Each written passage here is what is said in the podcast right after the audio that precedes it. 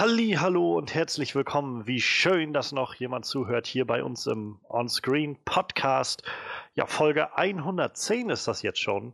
Und äh, wir haben heute mal wieder einen größeren Franchise-Film dabei.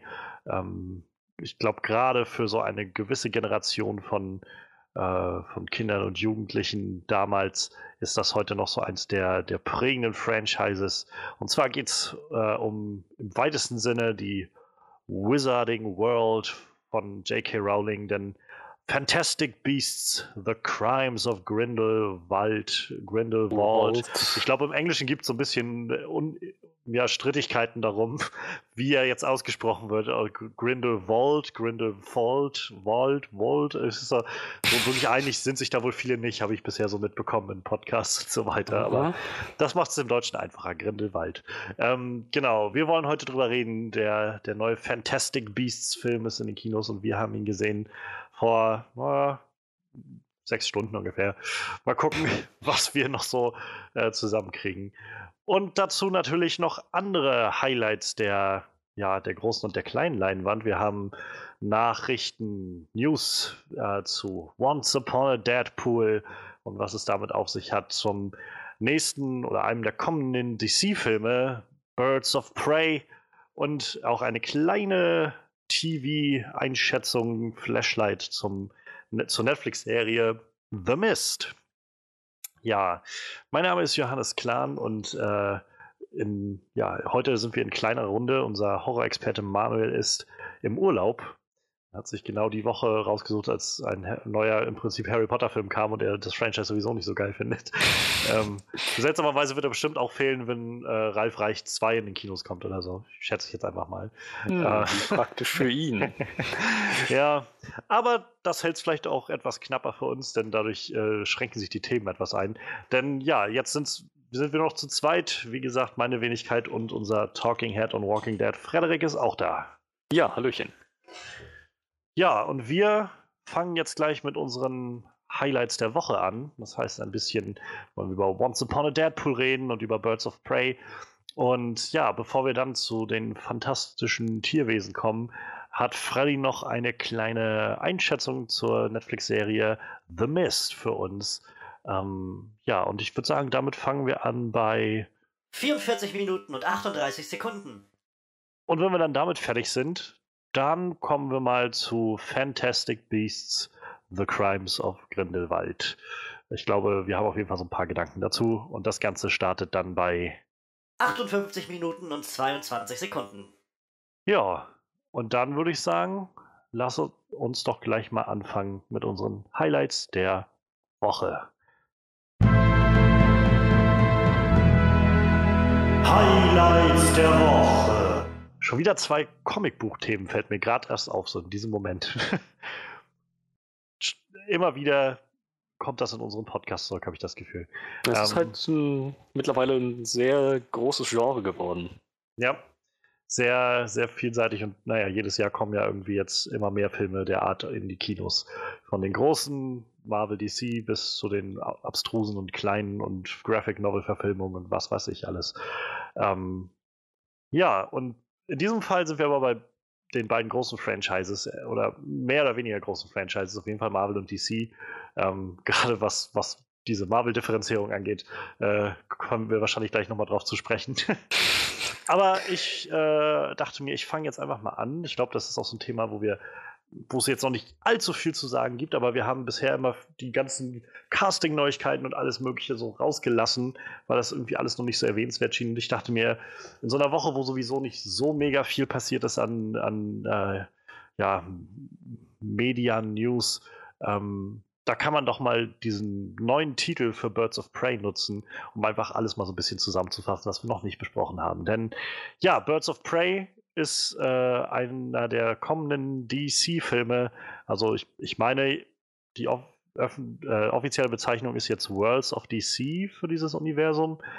Ähm, aber ich, seitdem irgendwann die Meldung kam letztes Jahr, dass ja DC EU, also Extended Universe, eigentlich auch nur von, äh, von irgendeinem von einer Medienzeitschrift entwickelt wurde und dann einfach niemand sich darum gekümmert hat, das irgendwie zu bereinigen oder so, bin ich mir auch nicht mehr sicher, wie man das Ganze jetzt nennen soll. wer weiß, ob es überhaupt noch eine Rolle spielt, denn mal gucken, was, wo wir so stehen nach Aquaman und Shazam und so und ob es überhaupt noch ein großes Shared Universe gibt oder einfach nur noch Einzelfilme, wer weiß. Im Kern auf jeden Fall kommt Birds of Prey demnächst, ähm, mit demnächst meine ich 2020 in die Kinos. Und ja, wem das nicht sagt, das Ganze ist so eine Art Spin-off-Film zu Suicide Squad, den wir 2016 in den Kinos hatten. Und ja, also äh, es kommt immer wieder, glaube ich, wenn, äh, darauf zurück, wenn wir über ähm, äh, äh, Suicide Squad reden, lässt sich immer nur sagen, wir fanden den Film alle nicht so geil, aber es gab so ein paar Highlights und eines davon war halt Margot Robbie als Harlequin. Ja. Und äh, ja, die hat auch relativ schnell gesagt, so sie will unbedingt wieder in diese Rolle zurück. Sie ist halt fühlt sich, glaube ich, sehr, sehr wohl mit, äh, mit dieser durchgeknallten ähm, Figur. Und ja, dann wurde irgendwie relativ schnell, also es wurden dann ja tausend Sachen gegreenlightet und dann hieß es irgendwie, es gibt Suicide Squad 2 und das und das und Birds of Prey und Gotham City Sirens und so. Also ich glaube, so einiges ist davon ist erstmal wieder vom Teller gefallen, aber jetzt Birds of Prey scheint wirklich, ähm, wirklich gerade herauszulaufen. Denn ähm, Drehbuch ist fertig, geschrieben bei, also von Christina Hodson. Nicht, dass mir da was sagt, aber ähm, auf jeden Fall ist es ein fertiges Drehbuch, was vorliegt. Ähm, Margaret Robbie selbst fungiert als äh, Produzentin des Ganzen. Ja, und die Dame hat jetzt auch über ihren Instagram-Account das offizielle oder das erste Bild, das, die erste offizielle Seite des Drehbuchs ähm, geteilt, mit der sie auch ja, den, den offiziellen Titel des Ganzen quasi bekannt gegeben hat, denn es, der Film wird nicht einfach nur Birds of Prey heißen, sondern Birds of Prey in Klammern and the Fantabulous Emancipation of One Harley Quinn. Und äh, das ist auf mehrere Arten und Weisen erstmal interessant, denn äh, zum einen haben wir damit nochmal so ein bisschen äh, ganz deutlich Fokus auf Harley Quinn gelegt. Ähm, dass sie nicht nur ein Bestandteil dieser Birds of Prey sein will, sondern wahrscheinlich noch irgendwo sich alles auch sehr zentral um sie dreht. Wahrscheinlich auch nicht so verwunderlich, wenn Margaret Robbie selbst Produzentin ist des Ganzen. Aber ja, das davon ab, es ist halt ein sehr langer Titel für Hollywood-Filme, gerade für so Blockbuster, sehr sperrig eigentlich. Das Ganze ähm, hat erstaunliche Parallelen zum Titel von ähm, Alejandro Inarritus äh, Film Birdman, in Klammern All the Unexpected Virtue of Ignorance. Und genauso haben wir jetzt halt statt Birdman Birds of Prey, in Klammern, and the Fantabulous Emancipation of One Harley Quinn, ähm, was auf einmal eine, eine Verbindung zieht zu so einem, naja, doch etwas abgedrehteren Arthouse-Film, ähm, was schon wieder ein bisschen seltsam ist. Plus nochmal auf der nächsten Ebene ganz, ganz offensichtlich ein, äh, ja, wie man mit diesem Fantabulous Emancipation irgendwie ausdrücken will, wahrscheinlich, ein deutlicher Bezug hin zu ähm, selbstbestimmten, ähm, starken Frauenfiguren. Besonders halt Harley Quinn ähm, heraushebt. Und das ist schon wieder insofern ähm, eine, eine Besonderheit daran, dass nicht allzu oft antrifft in den letzten, also in, generell in, im Kino in den letzten Jahren etwas mehr, aber selten, dass man wirklich eine Frau als Hauptcharakter komplett hat und dann auch noch völlig ja, emanzipiert, sag ich mal, in dem Sinne auftreten lassen kann. Denn ich glaube, zum einen gibt es immer noch so das Bild in Hollywoods Produktionsköpfen, ähm, dass Frauen als Hauptcharaktere sich nicht gut verkaufen lassen. Und noch dazu, wenn man die auch noch als äh, Feministen oder sowas darstellt, dass noch mehr die Zuschauer irgendwie vor den Kopf stößt. Und ich habe hier jetzt einen Artikel gerade auf darüber von äh, filmstarts.de und ich äh, traue mich nicht, ehrlich gesagt, in die Kommentare reinzulesen. Ich kann mir vorstellen, was da schon wieder abgeht. Schlimm, oder? Wie weit es gekommen ist. Ja. Ich meine, das ist sowas, wo ich mir denke, ich weiß, ich, wenn ich das lese, rege ich mich bloß darüber auf, deshalb lasse ich es jetzt einfach. So. Aber es ist, ja, es ist schon irgendwie traurig. Ähm, und ja, also im Kern, ich finde es es ist halt echt weird und verrückt und vielleicht genau das, was DC scheinbar demnächst plant. Also ich meine, wir, wir haben schon über den Joker-Solo-Film geredet, der jetzt gerade produziert wird und einfach total weird und verquert aussieht. Und ich habe so ein bisschen das Gefühl, das könnte in diese Richtung gehen mit diesem Birds of Prey in Klammer auf, Klammer zu Film. Ähm, äh, keine Ahnung, also äh, ganz offensichtlich scheint ja Harley Quinn sich eher vom, wenn man jetzt einfach mal in den Titel das reinterpretiert, ähm, sich vom Joker zu lösen, so Emanzipation, war tatsächlich auch eine der Sachen, die ich ähm, nicht so geil fand an dem äh, Suicide Squad-Film, dass, dass diese Beziehung zwischen beiden irgendwie so ein bisschen als sehr liebäugelnd und, und romantisch fast schon dargestellt wurde, obwohl ganz offensichtlich war, dass es eine sehr toxische und zerstörende Beziehung der beiden ist. Und wenn man dann halt auch im Nachhinein irgendwie immer wieder so Posts im Nest gelesen hat von Leuten, wie sie dann so, oh mein Gott, so eine Beziehung möchte ich auch haben. Nein, möchtest du nicht, okay? Du möchtest so eine Beziehung nicht haben. Weil du keine Ahnung hast, wovon du da gerade redest. Mhm. Und äh, ja, ganz offen, also es hört sich jetzt jedenfalls sehr danach an, als ob sie selbstbestimmter wird. Und ich meine, das ist ja gerade einer dieser Plotpunkte, dass sie halt alles macht für ihren Pudding. Und äh, naja, Harley Quinn jetzt vielleicht zu sehen, wie sie wie sie sich von diesen Fesseln sozusagen löst, kann, glaube ich, ganz interessant werden. Dazu, um jetzt nochmal den Cast mit einzubeziehen, über den wir bisher noch nicht so geredet haben, ähm, ist auch ein ziemlich guter Cast dazu gekommen. Also wir haben ähm, Mary Elizabeth Winstead, die ich halt großartig finde, äh, die Huntress spielen wird. Also Charaktere kenne ich tatsächlich nicht so sehr. Huntress, Black Canary und äh, Rena Montoya sind so wohl zusammen mit Harley Quinn so ein, so ein Quartett aus äh, diesen Birds of Prey, diesen vier Hauptcharakteren, diesen vier Frauen. Und ja, also wie gesagt, Mary Elizabeth Winstead ist gecastet, die äh, wir auch schon ab und an mal im Podcast besprochen haben. Zum Beispiel ähm, war sie in Ten Cloverfield Lane, die, die Hauptcharakterin. Ähm, und ah. äh, also ich fand sie auch in der äh, vierten, nee, dritten Staffel Fargo halt grandios und also generell, sie ist einfach eine super, super Schauspielerin. Und äh, das ist irgendwie sehr schön, dass sie dabei ist.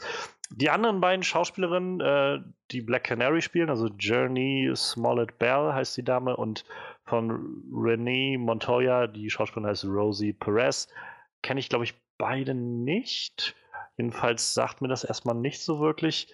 Ähm, dafür aber ist schon klar, wer der Antagonist des Ganzen werden wird. Und da würde ich wahrscheinlich auch gleich dich nochmal fragen, weil ich mir vorstellen könnte, dass du als Batman-Kenner, jedenfalls, jedenfalls besser als ich, Batman-Kenner, den schon mal gehört hast. Und zwar haben wir Black Mask, Black Mask als Villain. Oh, oh ja. Der wird gespielt von guten Ewan McGregor. Ähm, und äh, ja, das, das Ganze, äh, die erste Synopsis, die man jetzt irgendwie so hat oder die kursiert, ist halt Harley Quinn, Huntress, Black Canary und Renee Montoya schließen sich zusammen, um die junge Cassandra, auch keine Ahnung, wer der Charakter ist, aus den Fängen von Black Mask zu befreien. Vermutlich müssen sie das Mädchen darüber hinaus beschützen, da sie wohl einen Diamanten besitzt, welcher dem Schurken gehört. Und das Ganze klingt so viel mehr interessanter für mich als der Plot von Suicide Squad. Weil es hier nicht um irgendwelche übernatürlichen Wesen geht. Also mag sein, dass da irgendwo so ein Schuss auch noch dazukommt, aber das ist so einer der Probleme für mich bei Suicide Squad gewesen. Das sind einfach irgendwie normale Menschen, die auf einmal gegen eine, eine, alte aztekische Gottheit oder sowas kämpfen sollen. irgendwie leuchtete mir das nicht so ein. Gerade Harley Quinn, die irgendwie einfach ein paar Waffen hat so, und einen Baseballschläger. Mhm. So, und jetzt zu hören, dass sie sich scheinbar einfach mit einem Gangsterboss anlegen, ich bin gespannt, was du gleich noch dazu sagen kannst zu Black Mask. Ähm, das klingt für mich schon mal irgendwie deutlich interessanter. Ähm, ja, und davon ab, also ich, ich finde es eigentlich ganz, ganz schön, dass sich in Zeiten von ähm, weiß ich, wir werden vielleicht nachher nochmal darauf zu sprechen kommen, äh, in Zeiten von, ähm, wir wollen zwar irgendwie Repräsentation haben in Filmen, aber wir wollen halt auch keine Shitstorms und Backslash und sowas haben. Ich finde das Harry Potter-Universum ist immer ein gutes Beispiel dafür, weil J.K. Rowling immer gerne sagt, Dumbledore ist halt schwul so und, und, und mit Grindelwald, aber das müssen wir halt nicht zeigen. So, es ist halt, ähm, und also die Menschen, die ich kenne, die homosexuell sind, sagen halt selbst, das ist halt ist halt schon irgendwie doof, so, wenn du das Gefühl hast, also zum einen ist es doof, dich sowieso nicht repräsentiert zu sehen, irgendwo mal in Charakteren, die nicht einfach völlig überdreht sind oder nur so als Comic Relief dienen, so, was in den letzten Jahren nicht mehr gemacht wurde, zum Glück. Aber jetzt fehlt es halt einfach an normalen Darstellungen von Leuten, dass die halt auch einfach da sind. Und äh, da, wenn, dann heißt es immer, ja, nee, nee, die sind schon schwul, aber das müssen wir jetzt ja nicht zeigen. So. Mhm. Und äh, in gleicher Weise finde ich es irgendwie jetzt sehr stark, dass sie sagen, gerade nach allem, was man in den letzten Jahren gesehen hat, von Backslash gegen gerade weibliche Hauptcharaktere, dass ganz offensichtlich Margot Robbie sich sagt, weißt du was, volles Brett, wir knallen das mit in den Titel rein. Ähm, die, die richtigen Leute werden sich erstmal ordentlich getriggert fühlen, deswegen, ja, weil es hier ganz offensichtlich um Frauen geht und um Frauen, die selbstbestimmt ähm, zu, ihrer, zu ihren eigenen Entscheidungen kommen. Ähm, allein das finde ich schon wieder mutig genug irgendwo und, und ja, gerade dafür, dass das Ganze ja so ein mehr oder weniger Blockbuster wird. Also ich meine, keine Ahnung, wie groß das Budget wird und wer weiß, wie auch die Story dann verläuft, aber es wird jedenfalls kein kleiner Arthouse-Film sein und äh, das, das finde ich doch, doch irgendwie mutig und gibt mir so ein bisschen Hoffnung zurück, dass DC vielleicht einfach in den nächsten Jahren sich konzentriert auf ein paar weirde Sachen und ähm, lieber habe ich es irgendwie weird, so als, als Scheiße. das schließt sich ja auch nicht gegenseitig aus. Das und, nicht, nein, ähm, es ist halt wirklich so herrlich provokativ. Ich habe echt den Eindruck, dass DC so jetzt langsam vielleicht auch den Riecher dafür kriegt, zu sagen, okay, diese ganze Blockbuster, Shared Universe, Action Sache, die hat Marvel schon für sich entdeckt und äh, die haben wir jetzt ohne jeglichen Erfolg versucht ja. nachzukupfern, abzukupfern. Ähm, wie wäre es, wenn wir mal unser eigenes Ding machen und das halt wirklich genau in diese crazy, weirde Richtung geht und ich glaube, das, das, könnte, das könnte echt funktionieren. Das ist halt so verrückt genug, dass es halt nicht nur so ein Suicide Squad 2 ist, dasselbe nochmal, nur hoffentlich irgendwie wenigstens mittelmäßig und nicht schlecht, so wie wir es ja. mit Justice League hatten, aber, sondern halt mal wirklich was anderes, ganz andere Richtung. Ich glaube, damit tun sie sich echt einen Gefallen, dass sie da vielleicht auch ein bisschen Chancenpotenzial ausschöpfen. Definitiv. Also ähm, wir haben ja nur oft genug schon immer drüber geredet, über DC und, und Marvel und alles das irgendwie. Und ich meine, DC hat ja zu Anfang, oder es war schon so ein bisschen Eindruck, sie haben schon versucht, eine andere Richtung einzuschlagen mit all dem. Das hat dann nicht so ganz funktioniert. Und ähm, naja, jetzt waren, ich, waren sie, glaube ich, einfach in den letzten drei Jahren oder so auf Identitätssuche, wo sie eigentlich hinwollen mit dem ganzen Universum und wie das aussehen soll und wie es sich abgrenzen kann von dem Rest. Und ähm, ja, vielleicht ist das einfach genau der Weg, so, so zu sagen, nee, wisst ihr was, wir, dann, dann konzentrieren wir uns jetzt erstmal nicht auf die Riesendinger, so vielleicht davon kommen ab und an auch nochmal so, unsere Wonder Woman 2s und unsere Aquamans und Shazams, obwohl selbst Shazam, finde ich, wirkt schon wieder weird genug und anders, dass ich das Gefühl habe, das ist jetzt nicht das, was man immer überall sieht. Ähm, ja. Aber vor allem stecken wir halt auch irgendwie so ein bisschen Geld und Vertrauen in solche Projekte wie halt den Solo-Joker-Film oder so einen Birds of Prey-Titel. Also, ähm, und wer weiß, also ich meine, letztendlich lauf, laufen jetzt so seit zehn Jahren diese Hochzeiten für Superheldenfilme und so langsam muss man einfach alles auf den Kopf stellen, so ein bisschen und sich neu erfinden. Und ich meine, selbst Marvel wird das einsehen, dass sie so langsam, also wird ja auch immer wieder gesagt, so mit Ende von Phase 3 wird alles nochmal ganz anders werden. Und das wird, muss es dann eben auch sein, damit man halt so ein bisschen neu und frisch und äh, ja, dranbleiben kann. Ja. Ja, wer, wer ist denn Black Mask? Also ich sagt mir halt echt nichts so. Ich weiß halt, dass es den gibt, den Charakter, aber. Also, ich weiß, hattest du mal uh, Under the Red Hood gesehen, den animierten? Ähm, nee, ich glaube nicht. Ich, hab, ich kann bloß wieder Szenen davon oder ich weiß, dass Jensen Ackles den Red Hood spricht, aber ja, genau. das war's. Ja, also er ist, äh, Black Mask ist da so quasi einer der Hauptantagonisten. Mhm.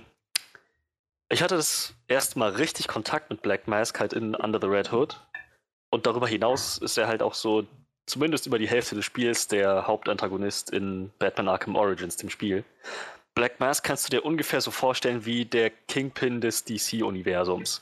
So ein stilvoller, reicher Gangsterboss, der irgendwie die halbe Stadt insgeheim unter seiner Fuchtel hat. Mm. Erpressung, Drogenhandel, Waffenhandel, alles, das, das volle Programm.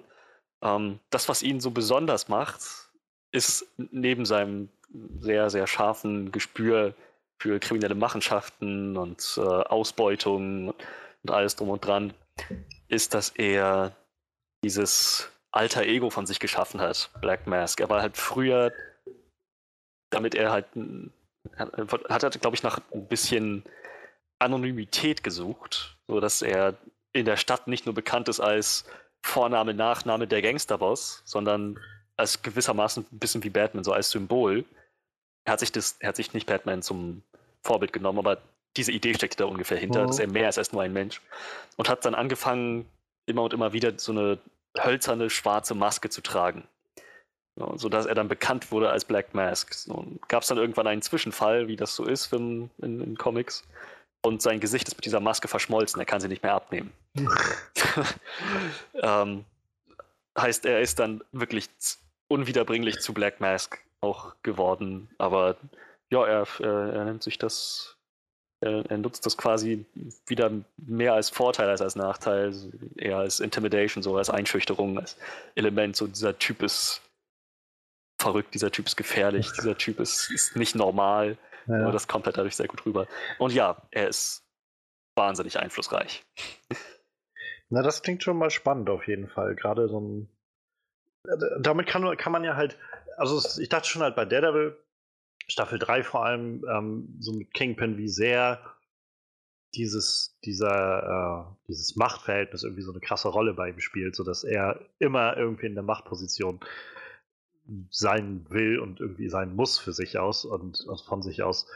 Und wenn das halt nicht ist, wie sehr das irgendwie auf einmal nicht mehr funktioniert, also wie gesagt, diese Szene mit, äh, mit Karen irgendwie, wo sie das alles ein bisschen auf den Kopf stellt und er einfach mal so ein bisschen die Kontrolle verliert, einfach über die Situation. Das finde ich schon ziemlich heftig. Und wenn das so in so eine Richtung geht, kann ich mir auch wieder sehr gut vorstellen, dass, ähm, naja, auch gerade dieser emanzipatorische Teil eine ziemlich tragende Rolle spielen kann, wenn du irgendwie so einen oh, Gangsterboss ja. hast, der, ähm, der halt alle Fäden in der Hand hält und irgendwie alles kontrolliert. Dazu halt auch noch wahrscheinlich seinen äh, Mädchenhändlerring oder sowas mit dabei hat oder so. Und dann halt so, so, eine Truppe von Mädels, die irgendwie sagen, nee, weißt du was, Schnauze voll jetzt hier. Und äh, naja, das, das also klingt für mich auf jeden Fall sehr interessant. Und vor allem, wenn ich dann noch höre, dass Ewan McGregor den spielt. Ähm, witziger fällt mir gerade auf, dass Ewan McGregor und Elizabeth Mary Elizabeth Winstead beide in Fargo Staffel 3 mitgespielt haben und beide ein Paar waren in der Staffel. Ah. Hm. so sieht man sich dann wieder irgendwie. Ich schätze ja. Gibt es schon irgendwas, äh, was das Rating angehen soll, wie, wie düster das werden soll? Uh, ähm, ich glaube, also bei Collider steht im letzten Absatz, Joining Robbie in the R-rated Girl Gang DCEU entry is Mary ah, ja. Elizabeth Winstead und so weiter und so fort. Also ja, ich denke, dann, dann R-Rating zu haben. Dann haben sie auch wirklich die Möglichkeit, kein Blatt von Mund zu nehmen, was das angeht. Ja. Machtposition und allem drum und dran. Ja. Ja, ich bin gespannt halt, wie abgedreht das Ganze wird. Was klingt schon mal echt mal abgedreht.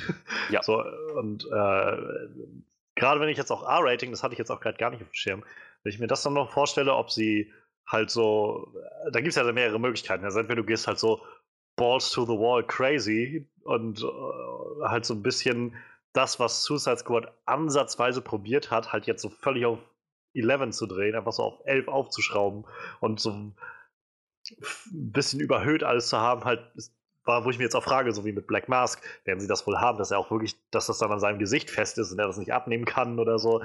Ähm, oder ist das nur dann, dann so, so im übertragenen Sinne oder so? Keine Ahnung. Ähm, oder man könnte ja auch mit dem R-Rating halt in wirklich so eine weiß ich, fast schon Taken-mäßig düstere Richtung gehen, so mit Mädchenhändlerringen und was weiß ich so. Das ginge ja theoretisch alles. Mhm. Ähm, aber ja, also es, ich bin auf jeden Fall interessiert, wo ich das jetzt höre. Ähm, und ja, was, also meinst du denn, oder äh, mal von Hoffen abgesehen, könntest du dir vorstellen, dass wir Jared Leto's Joker dann jetzt nochmal sehen da drin, oder? Ähm, Oh Gott. Ich, ich glaube fast, dass sich davon distanzieren werden, oder? Ich glaube nicht, dass die. Das ist auch so ein bisschen mein Gefühl, muss ich sagen. Die das nochmal, dass die dem nochmal neuen, neues Leben einhauchen wollen, sondern eher sagen, okay, hatte jetzt seinen Shot, war ein Versuch, wir machen weiter. Ja. Ja, also mich würde es halt nicht wundern, wenn die, wenn sie halt jetzt das ein bisschen runterschrauben, vielleicht auch der Film schon damit losgeht, dass sie gerade ähm, sich von ihm getrennt hat oder er sie hat sitzen lassen oder sowas und sie dann nach und nach dahin kommt, dass sie, dass sie das eigentlich nicht braucht oder so. Ja. Und äh, ich meine, ich, ich lese halt die Comics nicht, aber nach allem, was man so mitbekommt, ist ja, glaube ich, die Beziehung zwischen Harley Quinn und ähm, Poison Ivy auch irgendwie eine der, der wirklich gut geraten in den Comics in den letzten Jahren. Also vielleicht ist das was, was sie jetzt dann doch wieder auf, äh, ja, aufnehmen können. Wäre eine Möglichkeit. Und ja. sehr gespannt bin ich auch, was das angeht, also was so, wenn ich mir so vorstelle, jetzt gerade der Film mit den ganzen Frauen drin und Emanzipation und so, gerade was Harley Quinn angeht, die so viele, ich sag's mal, Glory-Shots hatte irgendwie in Suicide Ja. Squad, wo die Kamera einfach so auf ihrem Arsch schön lange drauf gehalten hat oder auf ihren Brüsten oder sowas. Und so ein bisschen, wie sich das, wie die Entwicklung leider zu sehen war in Wonder Woman zu Justice League irgendwie, wo so Wonder Woman ganz offensichtlich Patty Jenkins viel Abstand davon genommen hat, das zu, immer zu machen. Sie trotz, also als äh, Wonder Woman oder Diana halt als starke und, und auch irgendwie sehr, sehr hübsche Persönlichkeit darzustellen, aber nie so als Objekt so zu zeigen. Und dann nachher halt Zack Snyder, der dann einfach auch so die, äh, die Röcke der Amazonen einfach nur noch immer kürzer gemacht hat und immer noch mal ein bisschen länger auf den Arsch draufhalten. So. Und vielleicht sehen wir jetzt ja hier dann so genau das Gegenteil. Also, dass es von dem, dieser übersexualisierten Version von Harley Quinn weggeht. Ähm, ich habe gerade mal geguckt, äh, Regie führt auch eine Dame, Kathy Yam. Aber Na, zu der gibt's, dann, ja, also ich, es wird wahrscheinlich wirklich so ein, so ein kleines Frauending. Und wahrscheinlich sich, ra- rate ich jetzt auch mal, irgendwo echt vornehmlich an ein weibliches Zielpublikum richten. Und auch das sieht man nicht allzu häufig, habe ich so das Gefühl. Stimmt, habe ich schon gerade drüber nachgedacht. Aber ja, ist gut möglich. Das ist immer so, ich weiß nicht, da habe ich in letzter Zeit immer mal wieder drüber nachgedacht, wenn ich so mit, mit einigen Leuten ins Gespräch gekommen bin, über egal was es war, so ähm, einige Filme, und dann immer so ein bisschen aufkam, ja, nee, aber ich fand das nicht mehr so gut, gerade es so Fortsetzungen oder sowas sind, oder so Reboots oder so. Gutes Beispiel im Moment ist, äh, auf Netflix gibt es ein, äh, gerade so eine Reboot-Serie oder Remake von She-Ra, ähm, der Schwester von He-Man, glaube ich, ist das im Original. Also weder das, ich habe das Original nie gesehen, es gab halt in den 80er Jahren schon mal so eine Serie. He-Man und vor allem dann She-Ra als so Spin-off davon waren halt in den 80er Jahren so wie 80er Serien, die Zeichentrickserien die, dieser Art waren, nämlich schlecht gemacht so und einfach nur so Pro Produkte, damit du halt Kindern zeigen kannst, guck mal, das sind Spielsachen, die ihr euch kaufen könnt. Ähm, und jetzt gibt es halt ein Remake davon bei Netflix, was so Netflix Original ist und das deutlich mehr halt auf, ähm, ja, auf, auf so Kinder, auf, vor allem auf junge Mädchen irgendwie abzielt. Viel weibliche Charaktere sind da auch wieder drin. Es hat diese Übersexualisierung, die diese Charaktere in den 80ern hatten, deutlich runtergeschraubt und alles ein bisschen kindgerechter gemacht. Und es dreht sich, also hat viel mehr Plot wohl auch. Und naja, und viel Aufschrei war halt im Netz davon, jetzt bei Twitter. Seltsamerweise von Männern, hm, weiß ich auch nicht, die halt meinten, ähm, ja, ähm, jetzt, jetzt haben sie, jetzt so weit ist das jetzt schon mit dem ganzen äh, Feminismus-Quatsch und so, jetzt, jetzt dürfen Frauen nicht mal mehr schön sein, so ungefähr, weil halt einige der Charaktere, dieser weiblichen Charaktere, nicht die üblichen, weiß ich nicht, 90, 60, 90 Maße haben, sondern einfach so ein bisschen realere Formen haben oder so. Ein bisschen vielleicht auch mal ähm, dicker sind oder nicht, oder also ein bisschen nicht so, so mager sind oder sowas. Und äh, das ist auch so, wo ich dann denke, vielleicht seid ihr auch einfach nicht das Zielpublikum, Leute. Es ist eine Serie für, für Mädchen. So, vielleicht ist es auch okay, das einfach so zu akzeptieren. Und ja, vielleicht kann Birds of Prey halt auch mal sowas sein für einen Film, der sich in erster Linie eben an Frauen richtet. Aber nee, das ist ja, das ist ja auch Sexismus. Dann, ne? wenn man, das ist, wenn man die Männer dann ausspart, das kann ja auch nicht sein. Das ist ja auch ich wollte es gerade sagen. Aber ja, ja, das, also wie gesagt, ich denke, das hat auf jeden Fall Potenzial. Und ja, gerade, dass es so schön provokativ ist, extra auf die Nase, das finde Ja. ich eigentlich ziemlich cool. Balls. Yeah. Ja. Ja, dann würde ich sagen, bleiben wir erstmal so weit. Ich bin gespannt, wann dann die, ähm, also jetzt scheint das Ganze so eine Präproduktion zu sein, wann wann die, ähm, ja, wann die wirkliche Produktion, die Dreharbeiten dann losgehen und wann wir dann halt ein bisschen mehr noch davon hören. Aber wie gesagt, das klingt erstmal interessant. Ähm, ja, dann soweit zu DC. Äh, was gibt's von Marvel, Freddy? Äh, äh, dies und das. Ähm, es kommt zu Weihnachten ein Deadpool-Film raus. Wie, was für ein schönes Timing für einen Deadpool-Film. Äh, ähm, ja, aber es, äh, es kommt der. Was war das noch gleich? Ich habe den Titel schon wieder vergessen. Once Upon a Deadpool. Danke. Once Upon a Deadpool, ein PG-13 Deadpool-Film.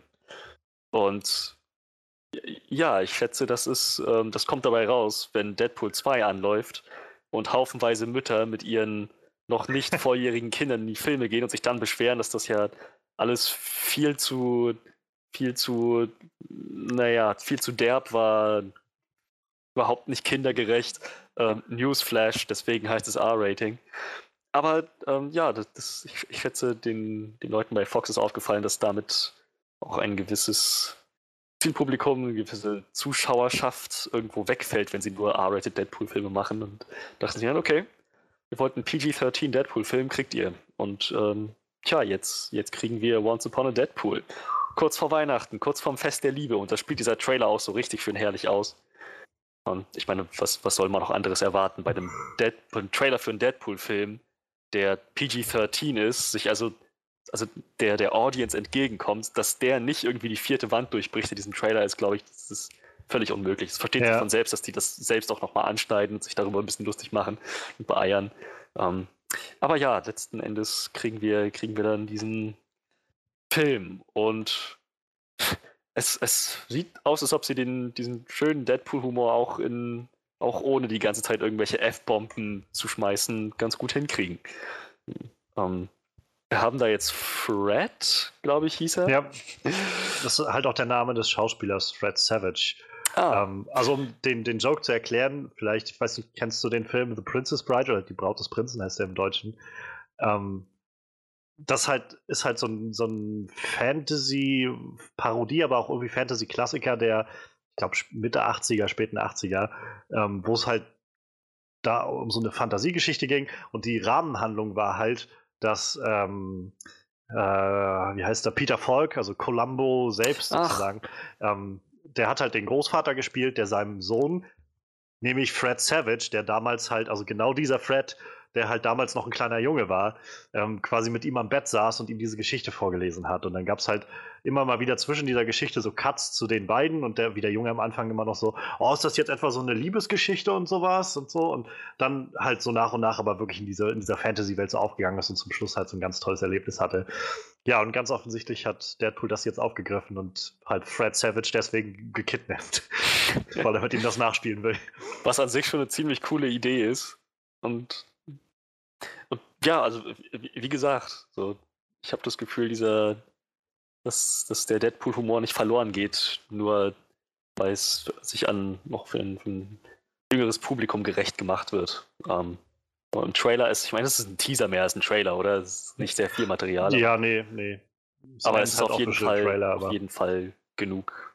Naja, ich bin, ich bin gespannt, ob die das auch wirklich dann so ausspielen oder ob sie dann doch wieder zurück zu ihrem Toilettenhumor gehen, nur ja. halt ohne entsprechende Worte, weil das kann auch sehr schnell passieren, denke ich.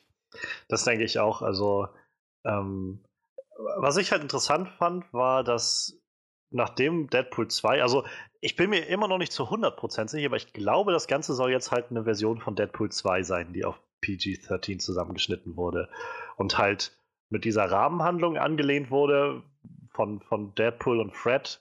Also ich, ich musste auch tatsächlich sehr lachen mit den beiden irgendwie, wie sie da I, uh, you need me as much as I need you. Um, I don't need you at all. you need me when ja. I have to tie you up again in a few hours oder sowas. So, halt genau das. Das ist halt clever. Und das, das ist so dieser Humor, von dem ich gerne mehr in Deadpool 2 gesehen hätte. Also, ähm, wir hatten halt damals im Mai über Deadpool 2 geredet als im Podcast und ähm, ich glaube, wir alle fanden den Film gut. Ich weiß halt für mich, ich fand den nicht mehr so gut wie den ersten und an vielen Stellen halt dann doch ein bisschen zu tot gelaufen mit der vielen der Gags, so die auch einfach nur auf so Metas alles und äh, das reicht dann, wenn wir halt nur äh, Josh Brolin einmal Thanos nennen, so ungefähr. Ja, ähm, ja. Und ich hätte halt lieber mehr sowas gesehen, so ein bisschen weirder und, und abgedrehter. Und also das hatte der Film halt auch, aber noch mehr. Und ähm, ja, ganz offensichtlich war es halt Ryan Reynolds Idee, dieses, diese PG-13-Variante zu machen und ist damit dann wohl zu Fox gegangen und dann auch irgendwie das so ein bisschen ausgetüftelt ja, getüftelt mit den beiden Writern des, von Deadpool 2. Und ähm, ja, also was ich auch sehr schön fand ähm, oder einfach schön finde, wenn der jetzt rauskommt, der Film, wird wohl für jedes Ticket, was verkauft wird, davon ein Dollar an die Charity Fuck Cancer gespendet, die extra für diese Sache, weil PG-13 in Fudge Cancer umbenannt wird. Also für oh. den Zeitraum, die der Film dann draußen ist, glaube ich. Ähm, ja, und also ich bin halt gespannt. Also ganz offensichtlich werden sie ja dann die Fucks irgendwie rausnehmen.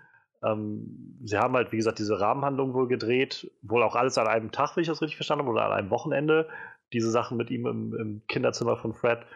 Ähm, aber halt auch noch ein, zwei Szenen dazu. Ich glaube, in diesem Teaser sehen wir halt eine kurze mit, mit diesen beiden alten Leuten, die da auf der Bank sitzen und er halt sagt, oh, er erinnert mich so an den, äh, an das, an den Anfang von oben.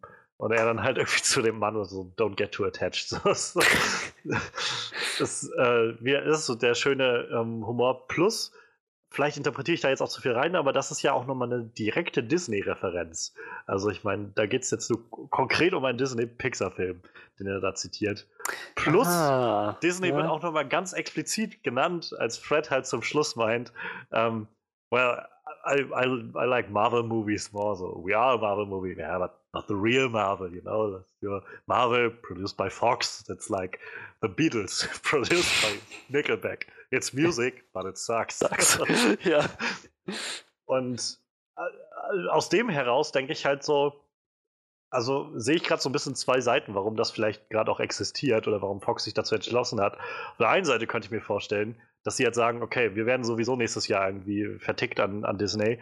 Ähm, dann lass jetzt noch alles rausziehen an Geld, was wir noch irgendwo rausholen können. Ja, stimmt, gar nicht, das ist gar nicht doof. Und zum anderen ist das vielleicht auch der ideale, äh, ideale Testlauf für Disney, jetzt schon mal zu gucken, kann man Deadpool auch PG irgendwie umsetzen? Oder eben nicht. Ja, ja stimmt. Und Zwei Fliegen mit einer Klappe. Haben beide Parteien irgendwas davon. Ja. Ne? Und kann man ihn dann vielleicht in unser MCU importieren oder eben auch nicht? Oder ähm, ja, also es, es, gibt halt viele Möglichkeiten und ich glaube, das Ganze wird so ein bisschen so ein, so ein Experimentierkolben äh, für die für sowohl Fox als auch Disney werden. Ähm, aber ich im Kern frage ich mich halt echt, wie sie so einige Sachen umgehen wollen. Also ich meine, mal ganz abgesehen von den ganzen Fax und so, kann man nicht vorstellen, dass sie die alle blieben, es sei denn, sie haben ein paar Szenen irgendwie am Anfang hinzugefügt, wo er sich darüber aufregt, dass jetzt alles immer gebliebt wird, was er irgendwie sagt, was nicht PG-13 ist. Ähm, dann äh, mal davon ab, die Action-Szenen sind halt einfach echt brutal. So. Ja. ähm, da frage ich mich halt, was sie da jetzt machen. Ob sie das Ganze so drumherum cutten oder rauslassen oder irgendwie einfach das Blut rausnehmen oder so. Das, das, da bin ich mir jetzt noch nicht so ganz, oder habe ich noch keine Vorstellung davon, wie das funktionieren soll. Ja, ich, ich meine mal irgendwo aufgeschnappt zu haben, dass man nur die Farbe des Blutes verändern muss und dann ist es schon nicht mehr so, wenn es kein rotes Blut ist, dann ist es auch kein echtes Blut und ist ja. nicht mehr R-Rating also ich meine, ich meine, äh, Expendables 3 war das, glaube ich, der auch ab 12, also PG-13 hatte, weil die halt, glaube ich, einfach kein, kein Blut gezeigt haben, so auch wenn die halt Leute durchlöchert haben oder was weiß ich. So, aber ähm, ist halt die Frage, ob sie da hingehen. Also das Ding ist ja, man könnte ja theoretisch allein mit, mit diesen Einschränkungen schon wieder einen Haufen witzige Deadpool-Gags draus holen. So. Frage mich halt nur, ja. ob sie die Zeit hatten, das zu machen. Also, ähm, war gerade auch was so zum Beispiel die ganzen äh, Fax und was weiß ich so alles angeht ähm, und Dix und, und sonst was. Ähm, Fände ich super lustig. Es gibt ja in Amerika, glaube ich, diese, diese ähm, Angewohnheit, wenn dann so Filme, die gerade so R-rated sind, im Fernsehen laufen bei denen tagsüber, dass sie dann immer so andere Synchronisationsstellen haben.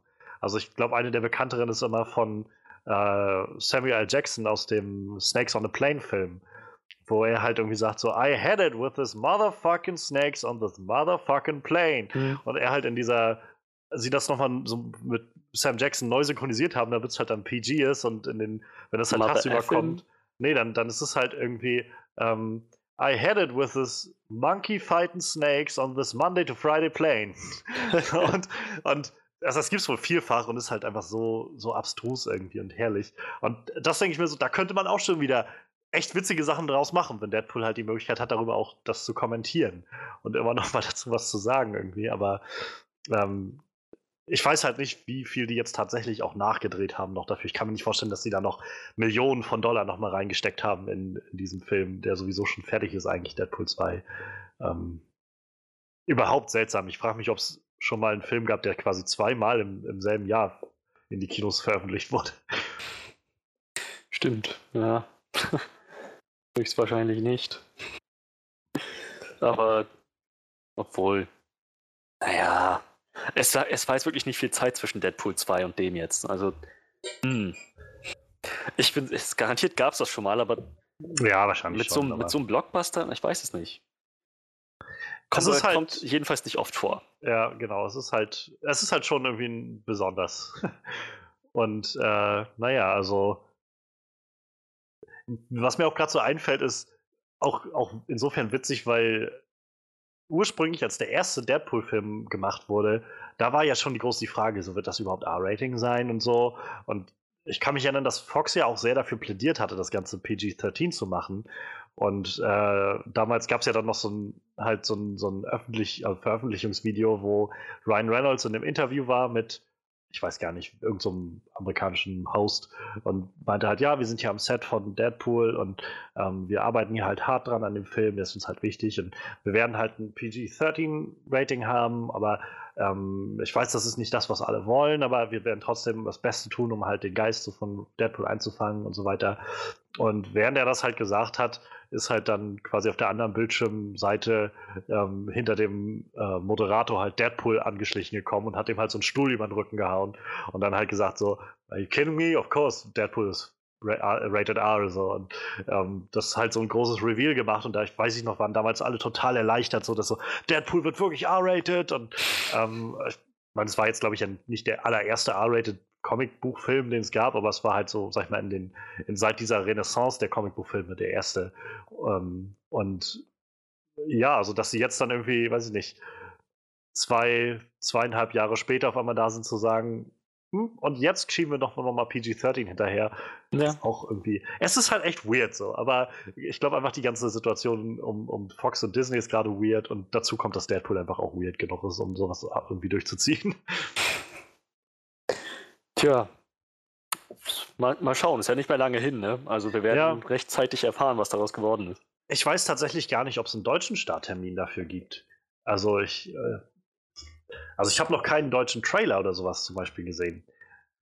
Ähm, vielleicht ist das so ein, ich könnte mir vorstellen, dass das so ein Film wird, der vielleicht ähm, so vielleicht eine Nacht oder sowas in Deutschland läuft, wenn, wenn überhaupt, oder halt, vielleicht kommt er auch nur auf DVD raus, ich weiß es nicht. Also ähm, ich schau mal kurz bei Filmstarts, ob die irgendwas angegeben haben. Die haben meistens was geschrieben, ob der irgendwann.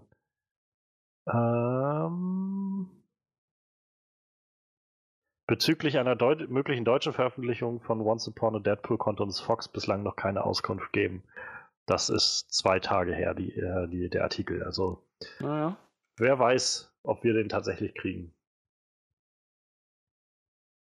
Ist wahrscheinlich auch teuer, so einen Film nochmal komplett für Kinos auszubringen. Denke auch. Na, ich meine, wenn er in den USA gut einschlägt, kann es sein, dass wir den doch noch kriegen. Aber ja, Ja. sollte sich nicht drauf verlassen. Wahrscheinlich ansonsten irgendwo so als, als DVD-Feature oder sowas. Oder, Ja, irgendwie so. also Blu-ray wahrscheinlich eher, aber ja, genau, sowas in der Art. Naja, naja, es ist auf jeden Fall interessant. Ähm, und ich, also ich bin gespannt, was sie mit dem Fred Savage-Ding machen. Das, äh, das, ich finde halt, ich habe halt äh, The Princess Bride damals irgendwann mal im Fernsehen gesehen und fand, dachte, das ist irgendwie interessant, wirkt halt ein bisschen alt und manchmal ein bisschen cheesy, aber naja, nachdem ich den dann irgendwann mal auf Netflix gesehen hatte vor ein, zwei Jahren, dachte ich so, okay, ich, ich verstehe, der Film will halt genau das sein und das alles so, so ein Stück weit persiflieren, aber halt auf der anderen Seite auch ähm, so, es ist, kommt als sehr ehrlich irgendwie rüber und äh, gerade jetzt diesen Fred Savage dazu sehen, wie er da wieder in diesem Bett liegt, ist irgendwie echt, das ist so Meta-Humor, den ich gerne mag.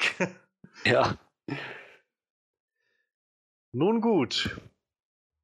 Dann, ja, dann, dann war es das ja auch schon mit unseren Highlights der Woche diese Woche. Äh, Manuel hat sich herausgezogen und lässt jetzt die, die Beine baumeln in Budapest. Ähm, Der macht sich, weißt du, der macht sich hier Strandurlaub, während Ja. wir hier im kalten Deutschland sitzen, in Europa. und, und fantastische Tierwesen sehen. uns mit den, Ja, mit den Verbrechen des Grindelwald beschäftigen. das ist Ah. natürlich dem feinen Herr nicht genehm. Vielleicht müssen wir ihn einfach nochmal dazu äh, überreden, auch nochmal seinen Senf dazu zu geben und sich den extra nochmal anzugucken. Naja. Ja, aber wir äh, wollen natürlich auch gleich zu den Verbrechen kommen. Doch bevor wir das tun, haben wir noch ein kleines Flashlight, denn Freddy hat The Mist gesehen. The Mist, der Nebel, die, die Serie 2017 erschienen zum gleichnamigen Roman von Stephen King. Ähm, und es gab auch schon einen Film dazu, nochmal zehn Jahre vorher, 2007. Den habe ich gesehen. Ah, dann fangen wir vielleicht doch mal kurz damit an. Wie, wie war der? Den habe ich nämlich nicht gesehen. Der Film ist, soweit ich mich erinnere, ich habe ihn einmal gesehen, meine ich. Und äh, ich fand ihn damals ziemlich creepy. Ähm, ich bin halt, wie, wie gesagt, nicht, sowieso nicht so äh, leicht äh, zu haben für Horror. Der lief halt irgendwann, ich hatte ihn durch meine Schwester zusammen geguckt. Der Film hm, ich, spielt halt wahrscheinlich wie die Serie, rate ich mal, hauptsächlich, äh, hauptsächlich in diesem Supermarkt und äh, dreht sich halt dann darum, wie die Leute so langsam durchdrehen. Es gibt echt creepige Monsterwesen draußen, die immer mal so kurz zu, äh, so, so, die man kurz zu Gesicht bekommt.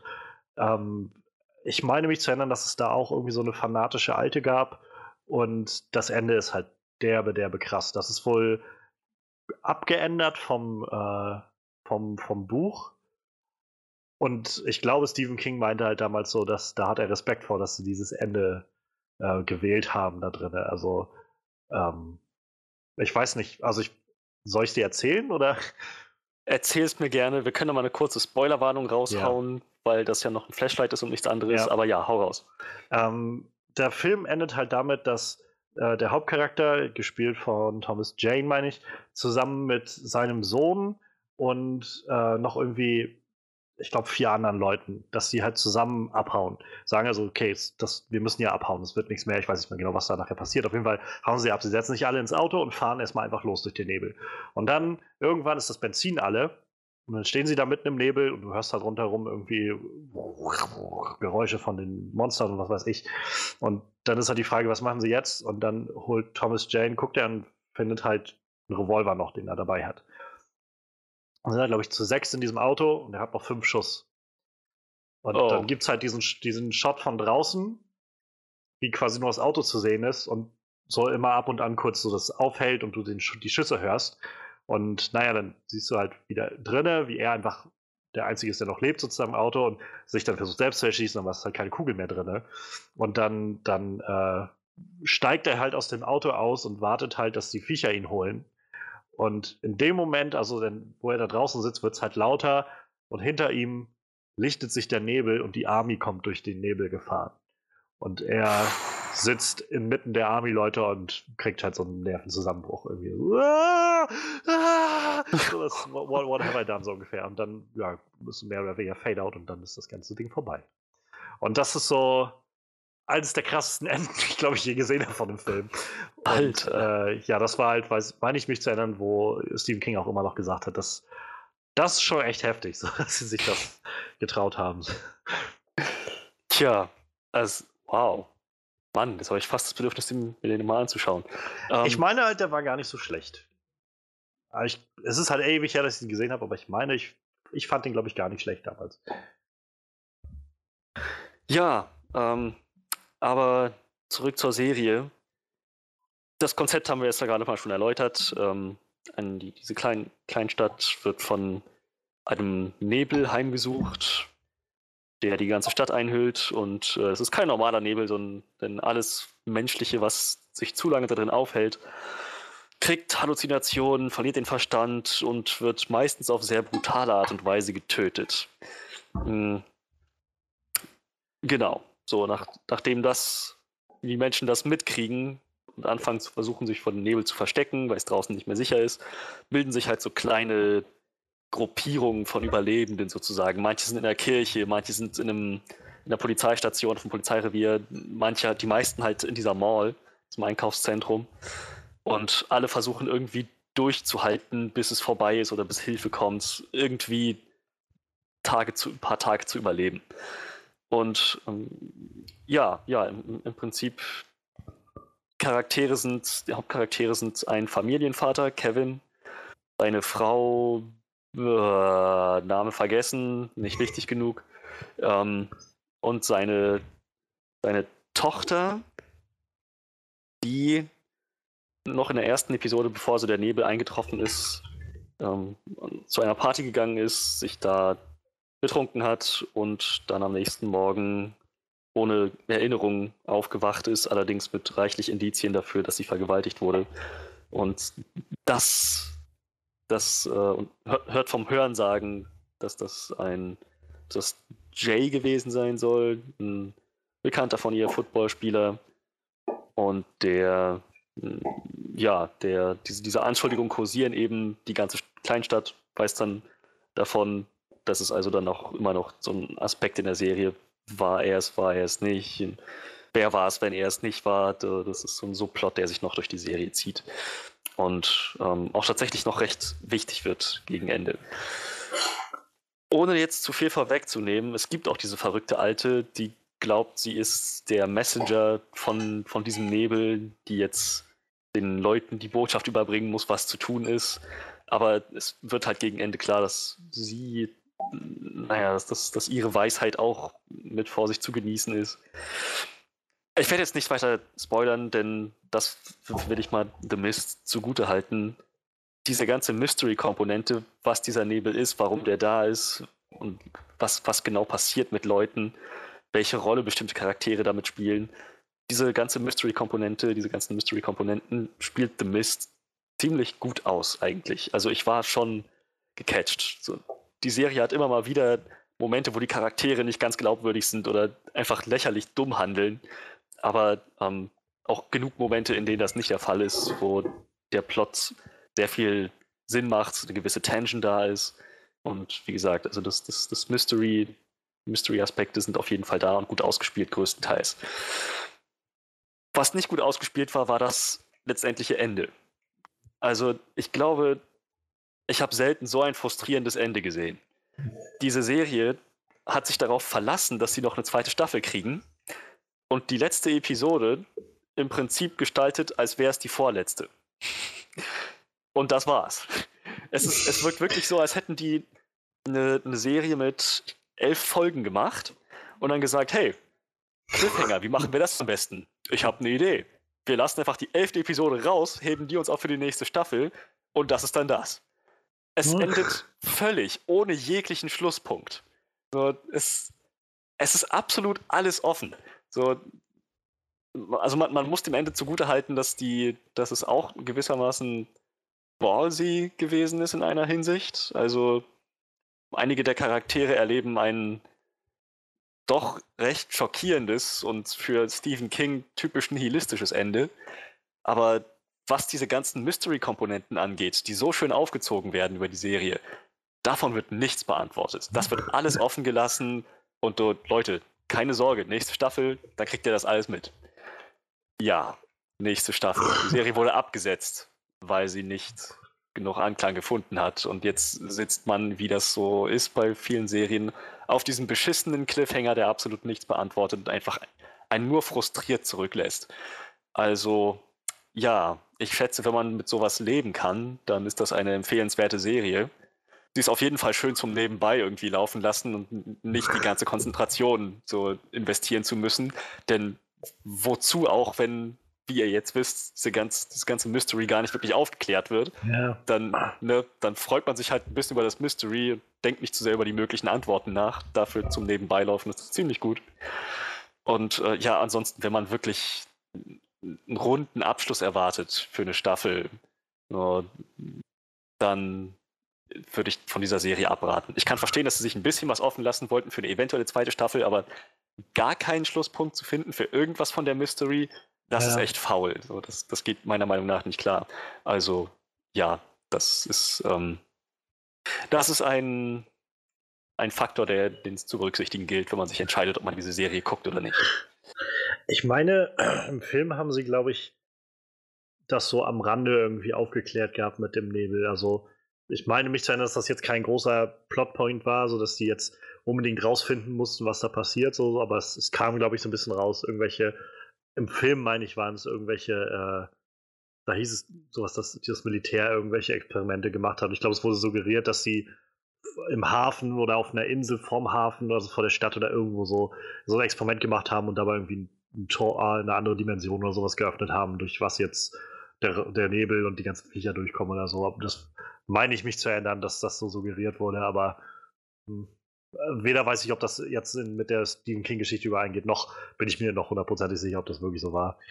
Ähm, aber ja, ich, ich weiß, was du meinst mit den Serien, die dann so am Ende einer Staffel irgendwie dann auch nicht so zum, zum Ende kommen können, also zu einem Punkt kommen können. So, es muss ja nicht mal das Ende sein, aber halt wenigstens also ein bisschen was mitgeben. Da bin ich ganz froh, die äh, Netflix-Serie The Rain, ähm, dänische Serie, die auch letztes, nee, dieses Jahr meine ich rauskam. Ähm, die hat, glaube ich, eine zweite Staffel bekommen. Ähm, aber da war halt auch das Ende der ersten Staffel so sehr, wir haben so ein kleines, also ein kleines Mysterium aufgelöst. Aber ansonsten ist alles andere immer noch so in der Mystery Box drin, die du halt, die irgendwie aufgebaut wurde. Und ähm, ja, und umso mehr denkt man so, also wenn die jetzt abgesetzt worden wäre, wäre ich auch echt frustriert gewesen, so ein bisschen, weil du halt, ich meine, die Serie ist nicht so lang, ich weiß nicht, wie viele Folgen hat The Mist. Das waren zehn Folgen, glaube ich. Zehn, okay. Ich glaube, uh, The, The Rain hatte, glaube ich, sieben oder acht oder so. Aber auf jeden Fall, das war so, wo ich gedacht habe, ja, war jetzt irgendwie nett so und es ist halt auch tolle Charaktere und so, aber wenn ich mir jetzt vorstelle, ich hätte jetzt so viel Zeit darin investiert, ohne dass jetzt noch irgendwo eine Auflösung in Sicht wäre, dann, dann würde mich das trotzdem irgendwie frustrieren. Yep. Aber ja, also scheinbar, ja, wie du schon meinst, hat die, glaube ich, nicht so viel Anklang gefunden. Also ich kann mich erinnern, bloß meine Schwester hatte die damals gesehen, die Serie The, The Mist. Und die meinte halt, ihr gingen einfach so viele Charaktere auf die Nerven, dass sie einfach irgendwann echt keine Lust mehr hatte. ähm, ich glaube, sie meinte halt zum einen diese, diese fanatische Lady war wohl irgendwie sowas, wo sie irgendwie irgendwo. Oh, die war, die war das Letzte. Diese Lady war. Oh, ich konnte es halt, nicht ab es ist halt immer eine Sache, wo ich denke, ja, es ist gut, wenn ein Film das irgendwie auch darstellt, dass so ein Charakter irgendwie unsympathisch ist und so. Aber wenn du irgendwie das Gefühl hast, ich habe einfach keine Lust mehr weiter zu gucken wegen der alten, so, dann ist es vielleicht etwas zu viel. Ähm, und ich meine, ihr ging aber auch das, das Mädel auf die Nerven, die halt, wo du meinst, wo so, so geredet wurde, dass die vergewaltigt wurde oder so. Wo sie irgendwie die ganze Zeit meinte, Mädel, mach doch einfach mal das Logische so. Wie gesagt, ich habe es nicht gesehen, aber ich weiß, was ich glaube, sie ja sagte damals, dass sie, sie das sehr frustriert hat mit dieser Serie. Kann ich sehr gut nachvollziehen. also, ja, ähm, letzten Endes ist das, ist das eine Serie, die mit sehr viel Vorsicht zu genießen. Ich kann mir vorstellen, dass es Leute gibt, die das sehr feiern oder denen, die, für die die Vorteile, die Nachteile überwiegen. Ja. Für mich war das eher nicht so. Die Serie hat Stärken, aber so viele Schwächen, dass ich mir das auf gar keinen Fall nochmal antun würde. Und wenn ich die Zeit zurückdrehen könnte, es mir auch nicht nochmal antun würde. Das ist äh, ein, ein aussagekräftiges Statement, würde ich sagen. Ähm, ja, dann gegebenenfalls haltet euch von diesem Mist fern. Wenn ihr, von diesem ihr... Mist solltet ihr euch fernhalten. Oh, badumts. oh, burn! ähm, ja, be beziehungsweise wenn ihr die Serie gesehen habt, ähm, lasst uns doch gerne wissen, wie ihr die Serie fandet. Und äh, ob ihr es schade findet, dass es keine zweite Staffel gibt oder ähm, ja, ob ihr das gut das, findet. Ob ihr denkt, ja gut, das hätte jetzt auch keine zweite mehr gebraucht. Also dieser, dieser Müll, da sollte man kein Geld mehr reinstecken. Keine Ahnung, sagt es uns.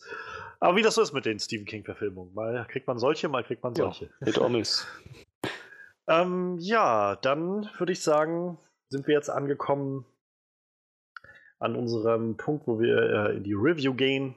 Denn heute wollen wir ja ein paar Verbrechen beleuchten. Die, die Verbrechen des Grindelwald. Ja, der neue Fantastic Beasts ist in den Kinos und wir haben ihn gesehen. Wie gesagt, es ist gerade ein paar Stunden erst her, dass wir ihn gesehen haben. Und haben ein paar Gedanken dazu auch. Und ja, ich glaube, es war auch so ein bisschen der, also ich dachte, wir haben den ersten Film schon damals besprochen. Ich glaube, das ist auch so ein Film, der jetzt recht vielen Leuten wichtig ist. Und ich muss sagen, ich war auch mittlerweile etwas neugierig, was den Film angeht. Also haben wir den jetzt mal näher äh, uns betrachtet. Und ich freue mich auch, dass wir jetzt gleich nochmal so ein bisschen unsere Gedanken sortieren können zu dem Ganzen.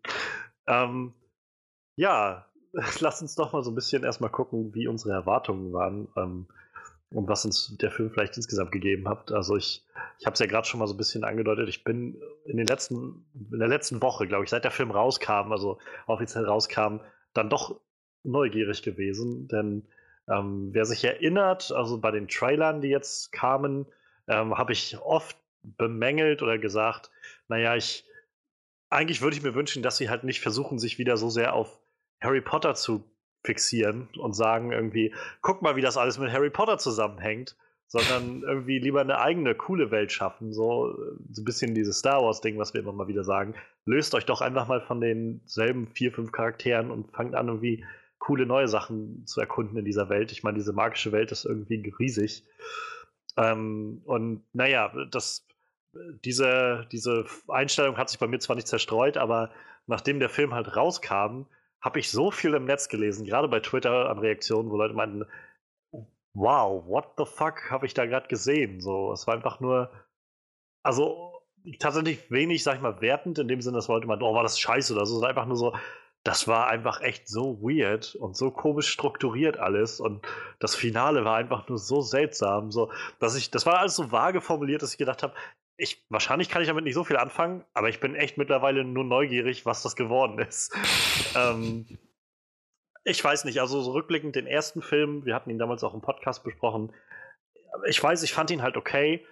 Ich weiß aber auch, dass ich merke, rückblickend, ich könnte dir kaum noch sagen, was da wirklich passiert ist. Er hat nicht wirklich einen Eindruck hinterlassen, bis halt auf welche der coolen Tiere. So. Ja, ja, ganz genau. Und, und das war halt schon, nachdem der Film damals so zwei Wochen draußen war, wo ich gedacht habe, eigentlich war es ganz nett. Aber wenn die Tiere nicht da drin wären, dann, dann wüsste ich jetzt auch echt nicht mehr, was, das, was da passiert ist, so in dem Film. Und ähm, keine Ahnung, dazu halt irgendwie noch Johnny Depp als Grindelwald damals diese, diese Reveal, das war auch so, wo ich gedacht habe, ich weiß nicht, ob ich das jetzt so toll finde, mal gucken, wo das hingeht und naja, also äh, dazu kommt, ich bin halt sowieso nicht der mega Potter-Head. So, ich, äh, ich habe es, glaube ich, auch schon oft genug gesagt. Ich habe zwar die Bücher alle gelesen und ich habe jeden Film irgendwie auch einmal gesehen, aber es ist jetzt nicht die Welt, die mich so mega entführt und äh, wo ich merke, keine Ahnung, da habe ich noch eher äh, so Herr der Ringe mäßig, wenn ich da da kann ich halt eintauchen in die Welt und mich entführen lassen auf diese fantastische Reise. Und weiß ich nicht. Also die Harry Potter-Welt, das ist cool und die Filme sind irgendwie gut gemacht und die Bücher sind halt sehr, sehr schön. Aber es reicht mir halt, das einmal gelesen und geguckt zu haben. Und ja, dann bin ich halt auch irgendwie durch damit. Und in dem Sinne, ja, also kommt von mir wahrscheinlich auch mehr so die, die Meinung eines wirklich Außenstehenden, der sich mit der Welt nicht so wirklich auskennt. Und äh, naja, ich, im Kern habe ich jetzt bei dem zweiten Film gedacht, bei dem Grindelwald, so es gibt zwar irgendwie ein paar nette Ansätze und, und interessante Punkte, die irgendwie fixiert werden, aber ich habe das Gefühl, ich habe irgendwie fünf Filme auf einmal gesehen und einfach nur eine völlig überfrachtete Fanfiction erlebt, die irgendwie zusammengeschrieben wurde. Und das finde ich eigentlich so ein bisschen schade. Denn äh, ich muss sagen, ich weiß nicht, ob ich mir jetzt den dritten Teil noch angucken werde. Also wenn wir im Podcast da sind, äh, dann wahrscheinlich schon.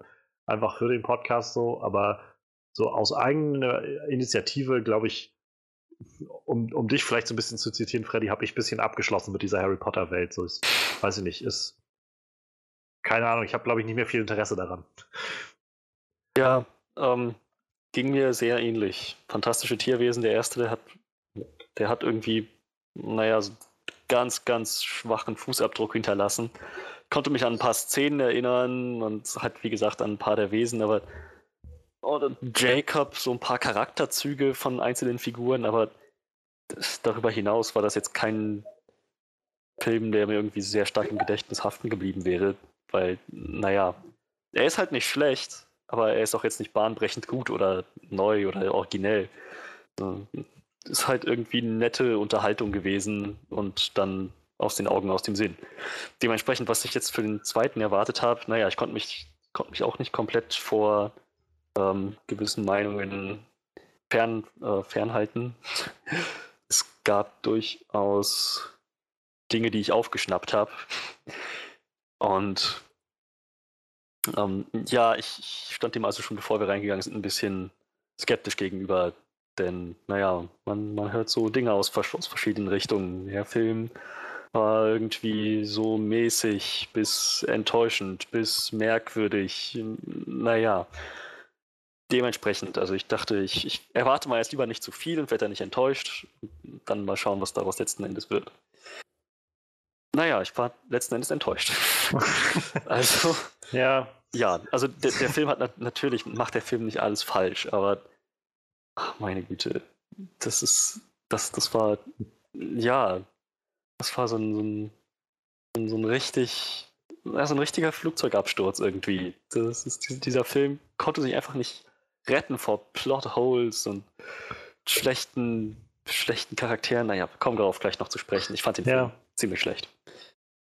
Ja, also, ähm, ja, wir, wie gesagt, wir kommen gleich noch drauf und ich, es gibt halt so viel, was man, glaube ich, noch anmerken muss. Einfach Dinge, die mich immer noch irritieren und die irgendwie weird sind, aber ja, ähm, im Kern also keiner von uns so wirklich überzeugt davon. Ähm, um vielleicht vorher noch mal kurz äh, auch zu klären, wie, wie standst du so den Harry Potter Sachen gegenüber? Die Harry Potter Filme, die Ja, so das Franchise generell. Ja, ziemlich, ziemlich gut. Ich fand, das waren alles ziemlich coole Filme. Und die haben halt dieses wunderschöne Universum aufgebaut, in dem sich Fans verlieren konnten. Weil, ich meine, das war der Hit. Das war so das, naja, irgendwie das, das Star Wars der Anfang 2000er, ne? Ja, das stimmt. Und ähm, also dementsprechend, ich bin immer bereit, was Neues aus dem Universum zu sehen, wenn es gut gemacht ist. Ja, also du warst quasi dann auch bis zum bis zu Deathly Hollows Part 2 so voll an Bord mit den Voll an Bord, absolut. Wollte Okay. wissen, wie es weitergeht und äh, fand das Ende auch entsprechend, ähm, naja, nicht enttäuschend, adäquat, gut. Ja, gut. Okay. Dann haben wir jetzt mal so ein bisschen die, die, äh, die Richtlinien abgesteckt, so für, für unsere Perspektive auf das ganze Universum. Ja. Lass uns dann doch mal gucken, was uns gefallen hat an dem Film. Denn, wie gesagt, es gab so Dinge, die einfach funktionieren, die trotz allem irgendwie oder äh, trotzdem funktioniert haben, jedenfalls für mich.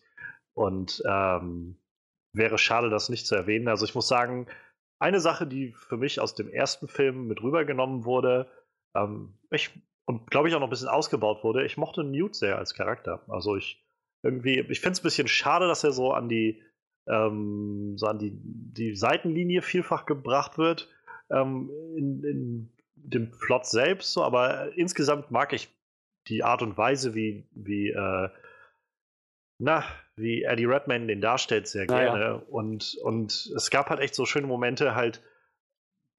Also, er ist halt einfach so ein, so ein unglaublich empathischer Mensch. Und, und das freut. Also, irgendwie finde ich solche Charaktere sowieso immer sehr, sehr hinreißend. So. Und ähm, das so mit anzusehen, wie er halt. Naja, wie Lita sagt das, glaube ich, an einer Stelle, wo sie halt so meinte, ähm, es gab nie ein Monster, das du nie geliebt hast. So. Und ähm, dass er halt gerade aus diesem Grund, so habe ich das jetzt mal gedeutet, halt sich nicht auf irgendeine Seite schlagen will von irgendwem, weil er doch immer das Gefühl hat von, letztendlich ist jeder doch irgendwo ähm, einfach nur vielleicht auch missverstanden oder halt sehr, er, er, also kommt nicht aus seiner eigenen Haut heraus, er ist halt einfach er selbst und muss so akzeptiert werden. So wie er das halt mit all seinen Tieren macht, die auch, also mit denen er tolle Momente hat, finde ich im Film. Also sei Ja. es Niffler oder auch gerade dieses Drachenwesen, ist ein Name, oder chinesischer, ja, genau, wie auch immer das hieß. Ähm, das fand ich halt sehr schön und halt auch ihn mit, mit Jacob immer noch mal zu sehen. Also ich finde, Jacob ist auch irgendwie ein sehr interessanter Charakter. Ich fand den schon im ersten Film eigentlich sehr, so ist halt so ein bisschen dieser, dieser Surrogat für den Zuschauer, der so sich da reinversetzen kann in diese Position von, ich bin hier völlig neu und meine Güte, ich bin als überwältigend und so. Und äh, also da an diesen Stellen hat mir halt Newt sehr gefallen, das immer so diese Interaktion zu sehen, so diese, diese sehr fürsorgliche Seite von ihm zu, äh, zu sehen. Und wie gesagt, ich glaube, das war im ersten Film auch schon so, aber ich habe das Gefühl gehabt, in diesem Film hat mich das noch mehr erreicht irgendwie. Und wie gesagt, Eddie Redmayne ist auch einfach gut in der Rolle, der füllt das sehr gut aus. Oh ja, definitiv. Ja, also ich muss sagen, sie haben es an einer Stelle ein bisschen übertrieben für meinen Geschmack mit seinem Charakter, aber insgesamt, äh, darauf komme ich nachher noch zu sprechen, aber insgesamt ist das ein, also halt Newt Scamander ist ein gut geformter Charakter. Nur nicht irgendwas abgekupfert, was wir schon hatten, sondern naja, halt mal was, was Neues in dem Potter-Universum. Und ja, Ed- Eddie Redmayne spielt den, spielt den ziemlich gut. Ja. Ist halt so ein bisschen so so ein Stück weit gegenteilig zu dem, was Harry war. Also, das finde ich halt irgendwie sehr angenehm. Also, dass es so ein Hauptcharakter ist, der sehr halt eher passiv ist noch an vielen Stellen. Er sagt, wie gesagt, ja selbst so, er will keine Seite wählen, jedenfalls am Anfang. Ähm, und naja, auch so dieses, dass er so, er kommt schlecht mit Menschen zurecht. Ich bin mir manchmal auch nicht sicher, ob er irgendwo auf dem Autismus-Spektrum irgendwo liegen soll. So, das habe ich mich jetzt während des Films manchmal gefragt. Ähm, einfach so seine Art und Weise, dass er irgendwie scheinbar nicht weiß, wer mit Menschen interagiert oder so. Und, ähm, aber vielleicht ist das auch einfach nur seine so soziale Unbeholfenheit. Ich habe keine Ahnung. Ähm, aber das, das gerade so dieses keine Seite aussucht und so, das ist halt so genau das Gegenteil zu dem, wie Harry irgendwie drauf war, so seit dem ersten Film und dem ersten Buch halt immer sofort so dieses, gegen das Böse und ne, sofort zur Tat schreiten und so. Und er ist halt einfach, ja. lass doch, Dumbledore fasst das halt irgendwie gut zusammen mit diesem, so du, du strebst nicht nach Macht so und, und dich, dich interessiert irgendwie nicht, was andere Leute denken, so du, du siehst halt einfach nur die Dinge, wie sie sind und wenn es halt was zu tun gibt, was richtig ist, dann, dann machst du das halt so. Und das, das finde ich halt irgendwie eine interessante Herangehensweise. Und, ähm, ja, ich, ich wünschte fast, ich hätte einfach nur einen Newt Scamander-Film gesehen. Tja, ähm, gut, aber mit Charakteren sind und ich meine, er war nicht der einzige gute Charakter. Wir hatten nein, Jacob nein. wieder dabei, der war natürlich auch wieder schön zu sehen. Ähm, allerdings hatte ich das Gefühl, muss beim Guten bleiben. Ähm, äh, Jacob war wieder da und äh, hat, hat so wieder sein Ding gemacht, hat auch eine Rolle gespielt. Ähm, wie groß diese Rolle war, darauf kommen wir sicherlich nochmal. Ja. Mhm. ich, ich muss sagen, sie haben Dumbledore ziemlich gut erwischt. Ich wollte es gerade fragen, was, was du von äh, Jude Laws Dumbledore hältst. Denn, ich ja, fand, ich, sie haben ihn gut erwischt. So. Ich muss auch sagen, ja, hat mir auch gut gefallen. Habe ich nicht erwartet tatsächlich. Ich war so ein bisschen nicht skeptisch. Ich finde Jude Law ist ein guter Schauspieler, aber gerade so Dumbledore ist halt so ein Charakter, wo man dann doch so gewisse Erwartungen irgendwie so langsam mit dran trägt. Ich meine, wir haben zwei verschiedene Schauspieler erlebt, die ihn gespielt haben. Ähm, und auch beide Versionen irgendwie, finde ich, sehr unterschiedlich waren. Also vom, von diesem großväterlichen Alten aus dem ersten Film und zweiten und dann halt dem, ja doch. Strafenden Gott. ja gut, ich, ich hatte jetzt irgendwie mehr so wie, wie so diesen Taktiker irgendwie gesagt, so ein bisschen, aber ja, diesen irgendwie undurchschaubareren und, und so ein bisschen auch fragwürdigen manchmal Dumbledore aus den späteren Filmen.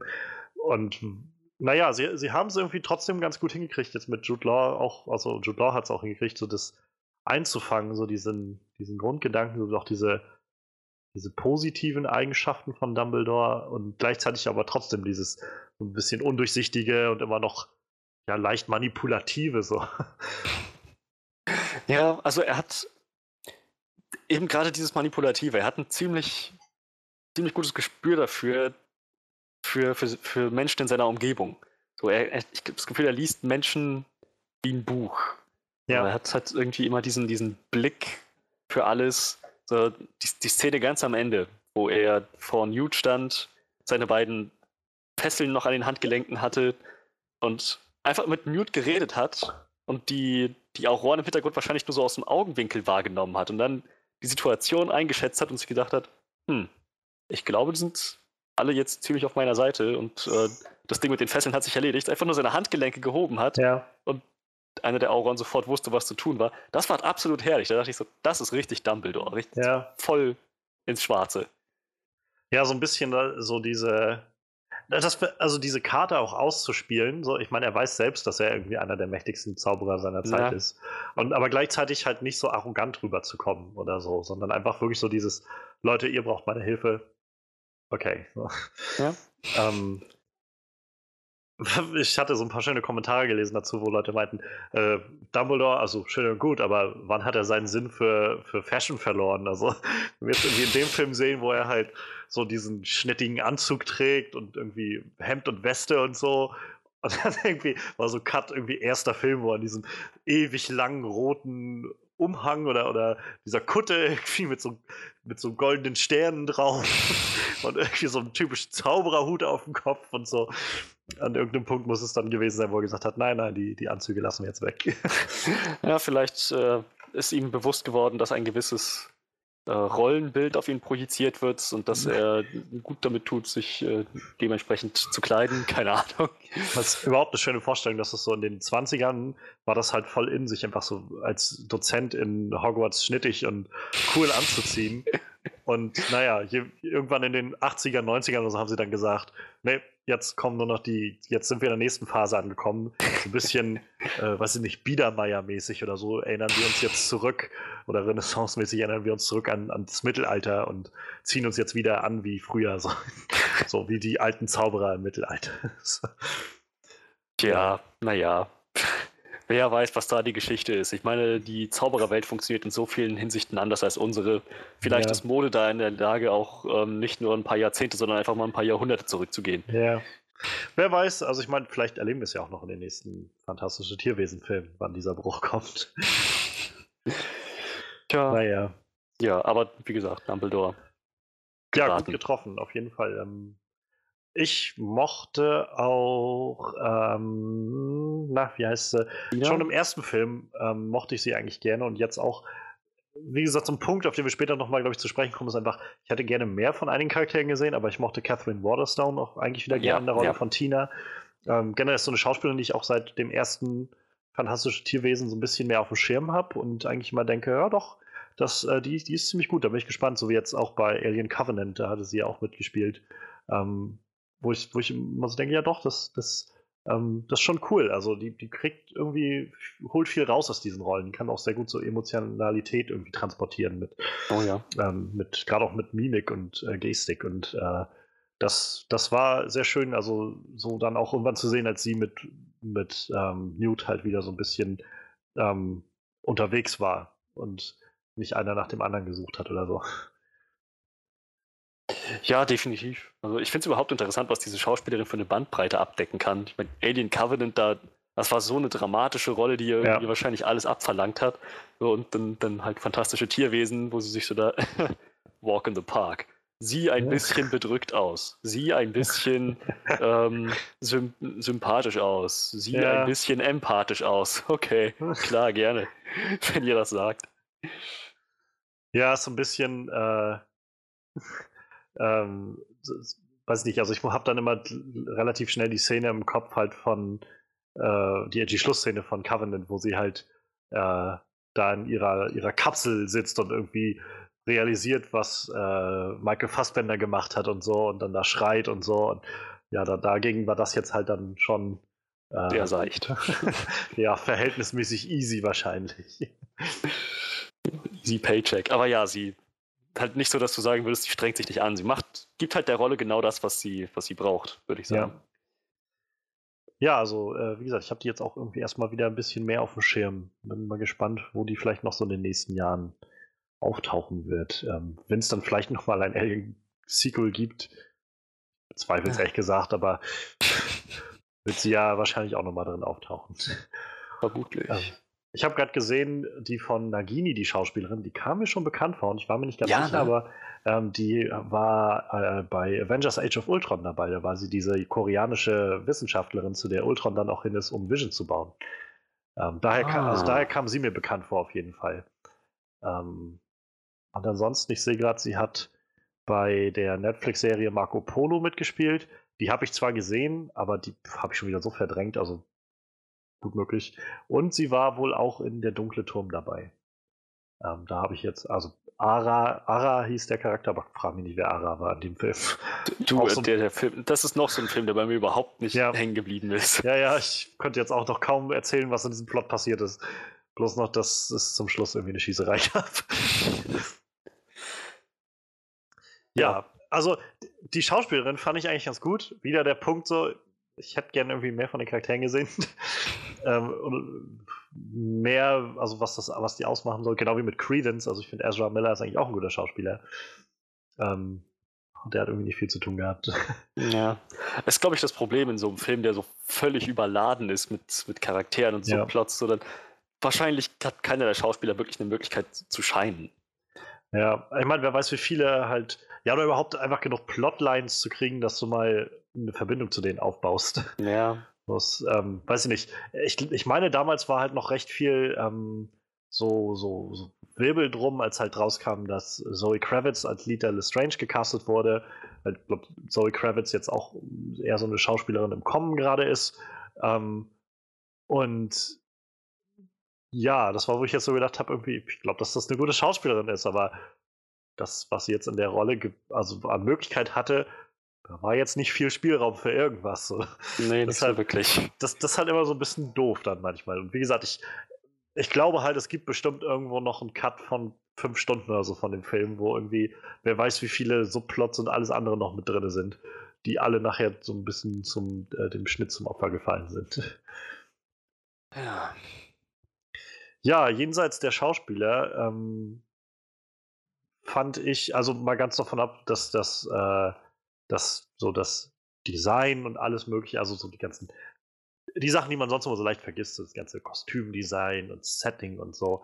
Ähm, obwohl Setting ist nochmal so eine andere Sache, aber so Kostümdesign fand ich zum Beispiel sehr, sehr, sehr, sehr schick gemacht, sehr, sehr wieder so ein bisschen entführend in diese Zaubererwelt. Ja. Ähm, und äh, ja, also ich muss sagen, auch die Effekte waren, also haben mich teilweise doch schon beeindruckt. Also, ähm, wo ich hin und wieder schon das Gefühl hatte, ah, jetzt kommt gerade wieder so ein kleiner Moment dieses, dieses magische Gefühl für mich auf. Ähm, also gerade zum Beispiel am Anfang, als Newt in seinen, seinen Keller gegangen ist und da dann halt so die ganzen Wesen waren und überhaupt so, so eine schöne Szene, irgendwie, also im Großen und Ganzen im Film denke ich mir, diese Szene hätte eigentlich weg müssen.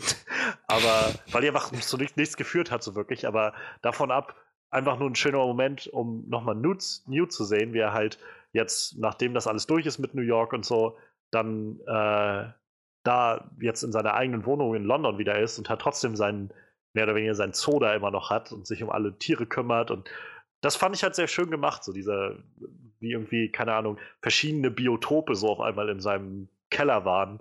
Ähm, wo man jetzt natürlich fragen könnte, wie das funktioniert, aber Magie und ich akzeptiere das jetzt einfach mal so. Yep, yep, Magic.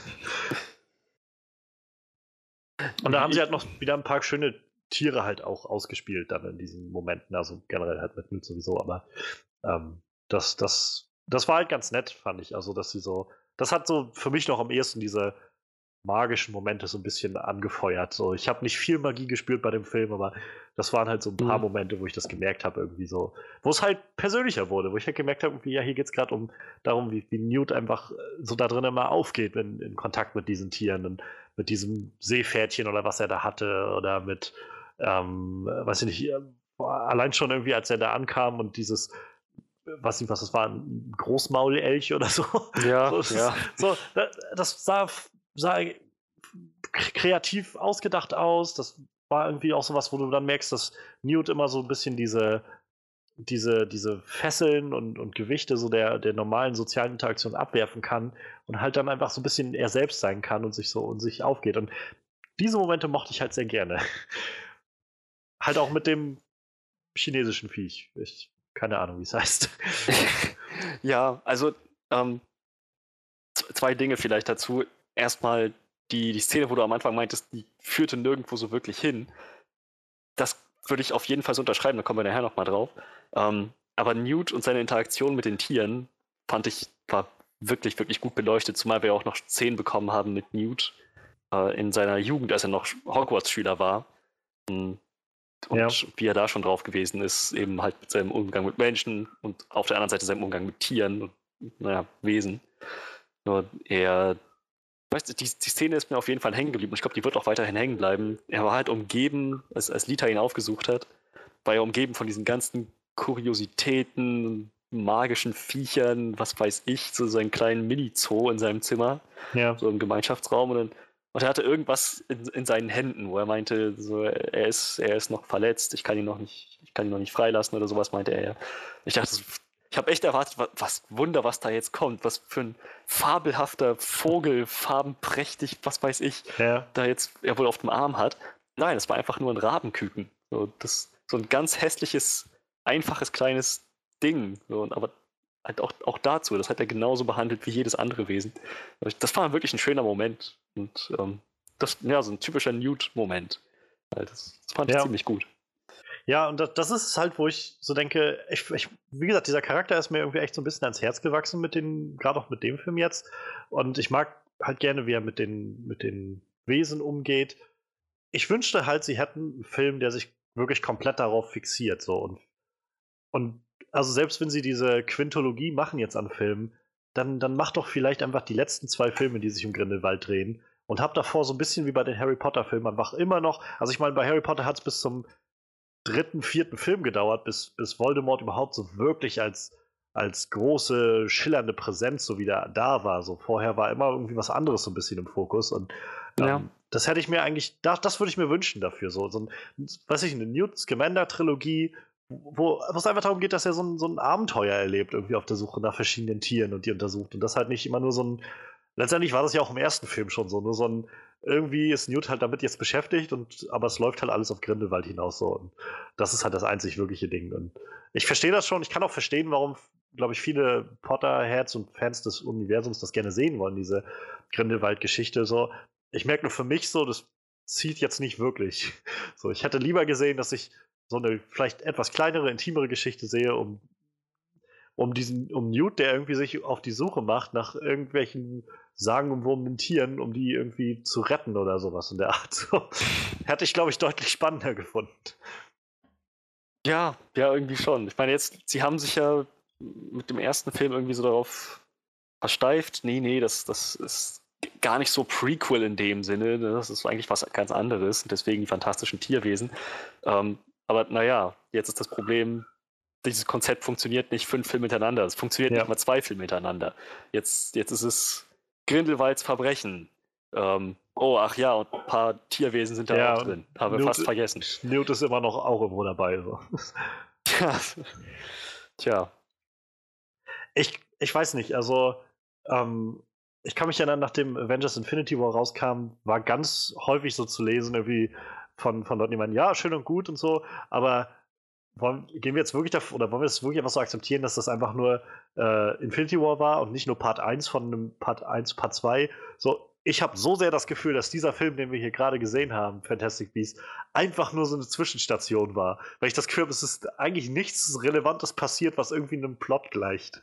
Es ist einfach nur so ein bisschen, übrigens, es gibt diese Charaktere alle und ähm, das wird irgendwann noch passieren. So, so fühle ich mich so ein bisschen damit. Und das finde ich halt so schade, weil, wie gesagt, Newt, also sie haben eigentlich so ein, eigentlich alle Charaktere aus dem ersten Teil haben so ein, so ein, so eine schöne, so ein schönes Fundament gehabt. Also ich fand im ersten Teil Newt, Tina, aber auch eigentlich Queenie und, und vor allem Jacob haben gut funktioniert so. Und jetzt, jetzt in diesem Film werden einfach so viele irgendwie so an den Rand geschoben und ähm, ja, Queenie komme ich nachher noch mal drauf zu sprechen. Das ist mhm. eine ganz andere Geschichte irgendwie, aber ähm, weiß ich nicht. Es ist so ein bisschen vielleicht, also liegt es doch einfach an meiner Interpretation so des Ganzen, aber ich habe echt das Gefühl, dass sie zu sehr gerade wieder versuchen, nee, nee, Leute, es ist schon noch Harry Potter-Universum. Also denkt dran, wir haben, wir haben Dumbledore, ähm, wir haben hier, hier ähm, Grindelwald ist da und Hogwarts und äh, McGonagall ist auch da und ähm, weiß ich, das ist, das, das ist so, ich schon wieder so ein bisschen ab, aber das ist so, weiß ich nicht.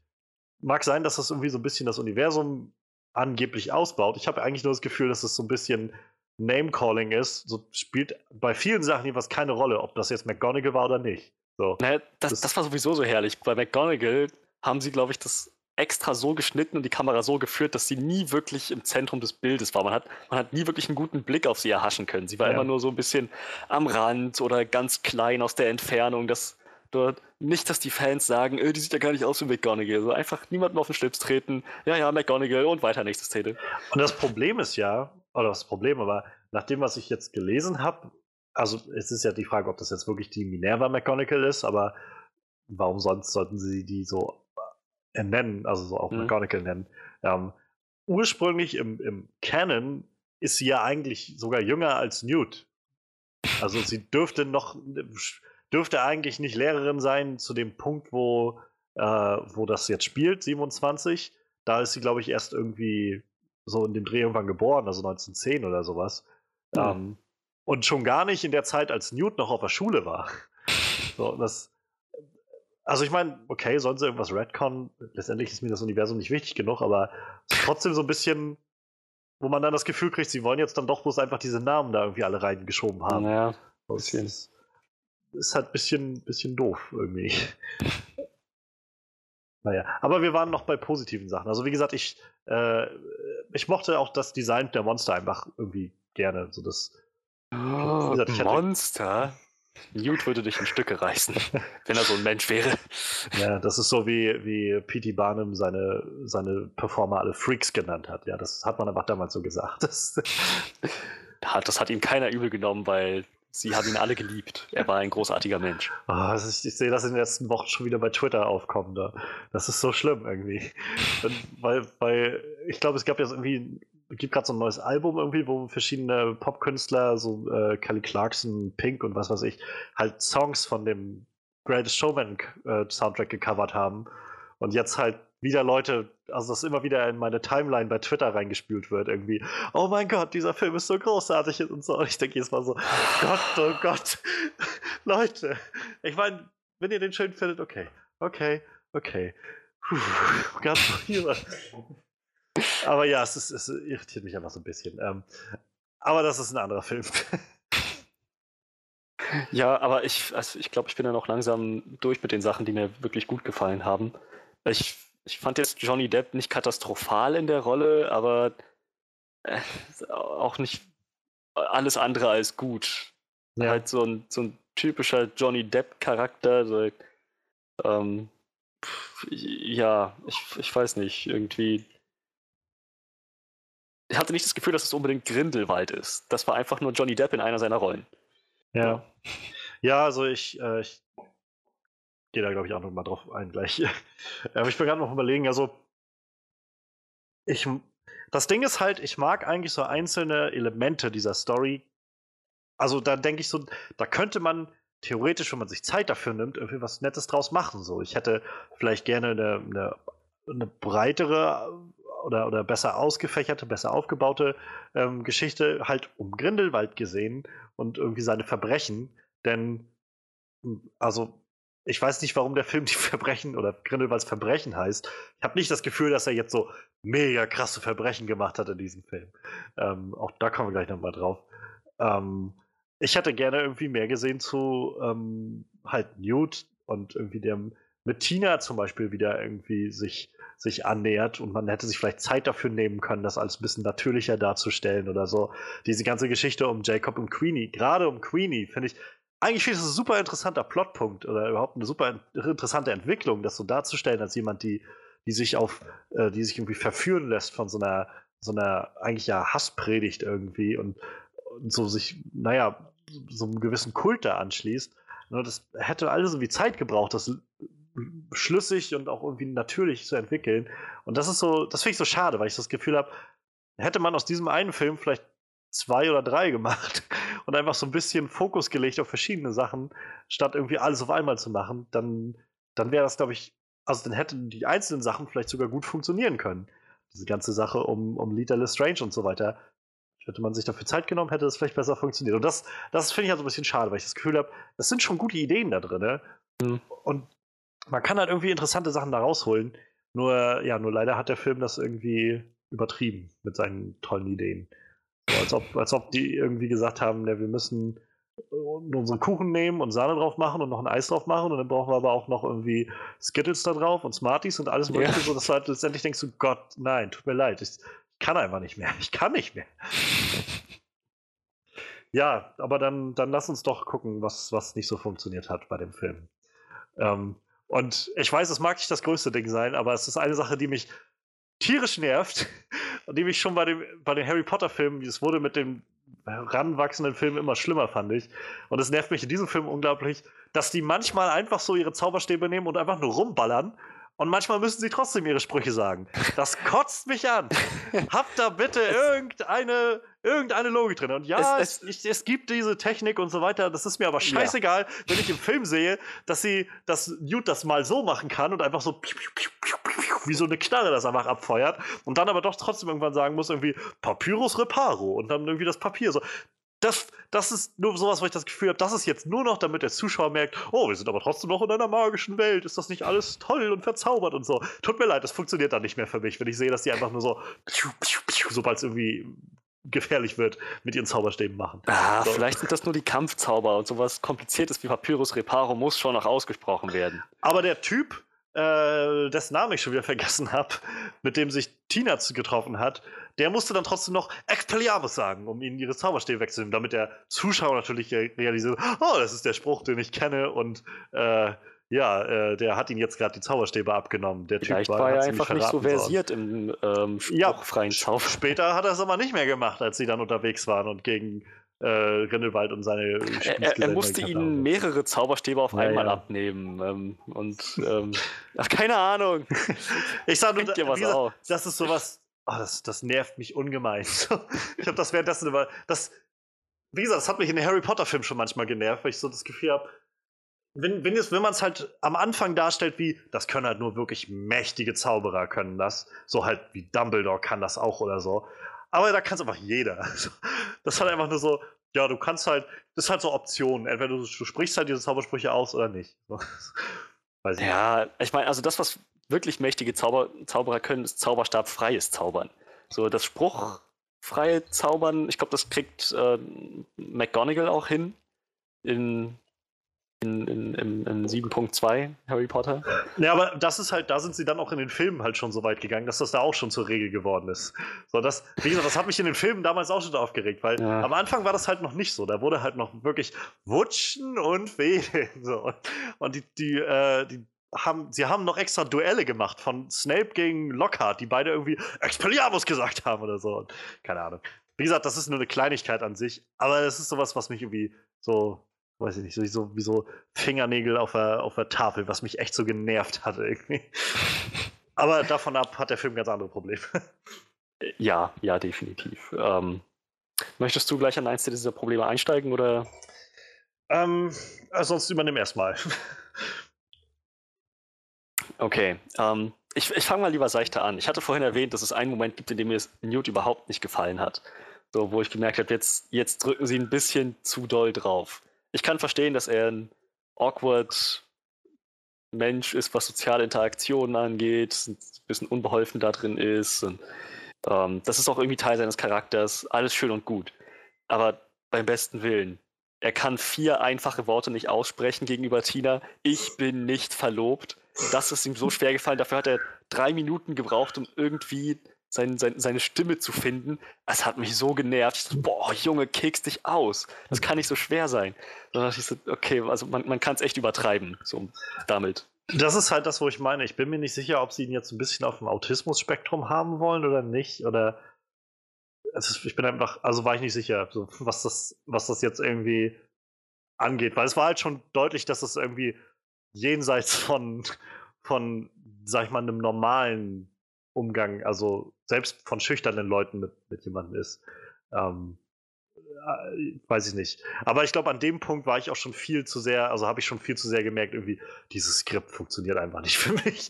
So, und, und von den vielen, vielen, vielen expositionellen äh, Momenten, wo einfach Leute sich hingestellt haben und erklärt haben, was jetzt passiert. Ähm, weiß ich nicht, das hat mich alles so darauf vorbereitet, dass ich gemerkt habe, irgendwie, ja, es dient jetzt einfach gerade nur darum, diesen, dieses Missverständnis, was sowieso schon dumm genug war von Anfang an, wenn du mich fragst. So, dass äh, sie hat das gelesen und dann hat sie aber auch nicht irgendwie gedacht, ich frag mal irgendwen oder so. Oder oder wend mich an irgendwen oder irgendwas so. Nein, nein, das war dann einfach nur, jetzt will ich, nein, ich will von niemandem mehr was wissen und äh, mit niemandem mehr reden darüber oder so. So das, das sind halt so, weiß ich nicht, in, in vielen 90er, 80er, 90er Filmen hast du gerade in so Romcoms immer diese Momente, wo, wo irgendwie so ein ganz unglückliches Missgeschick irgendwie passiert. Irgendjemand sagt seinem Kumpel was da, darüber, ähm, weiß ich nicht, erzählt darüber, was sein äh, Bekannter gemacht hat und weiß ich nicht, der Love Interest hört das an der Tür mit und denkt, er redet von sich oder so, wie er mit irgendwem geschlafen hat oder so und dann wegrennt und irgendwie nichts mehr von ihm wissen will oder irgendwelche Geschichten. Das hat mich sehr daran erinnert. Und äh, ich weiß nicht, also im Großen und Ganzen kommt das alles für mich zu einem recht großen Punkt für mich. Äh, Punkt, der nicht funktioniert hat in dem Film.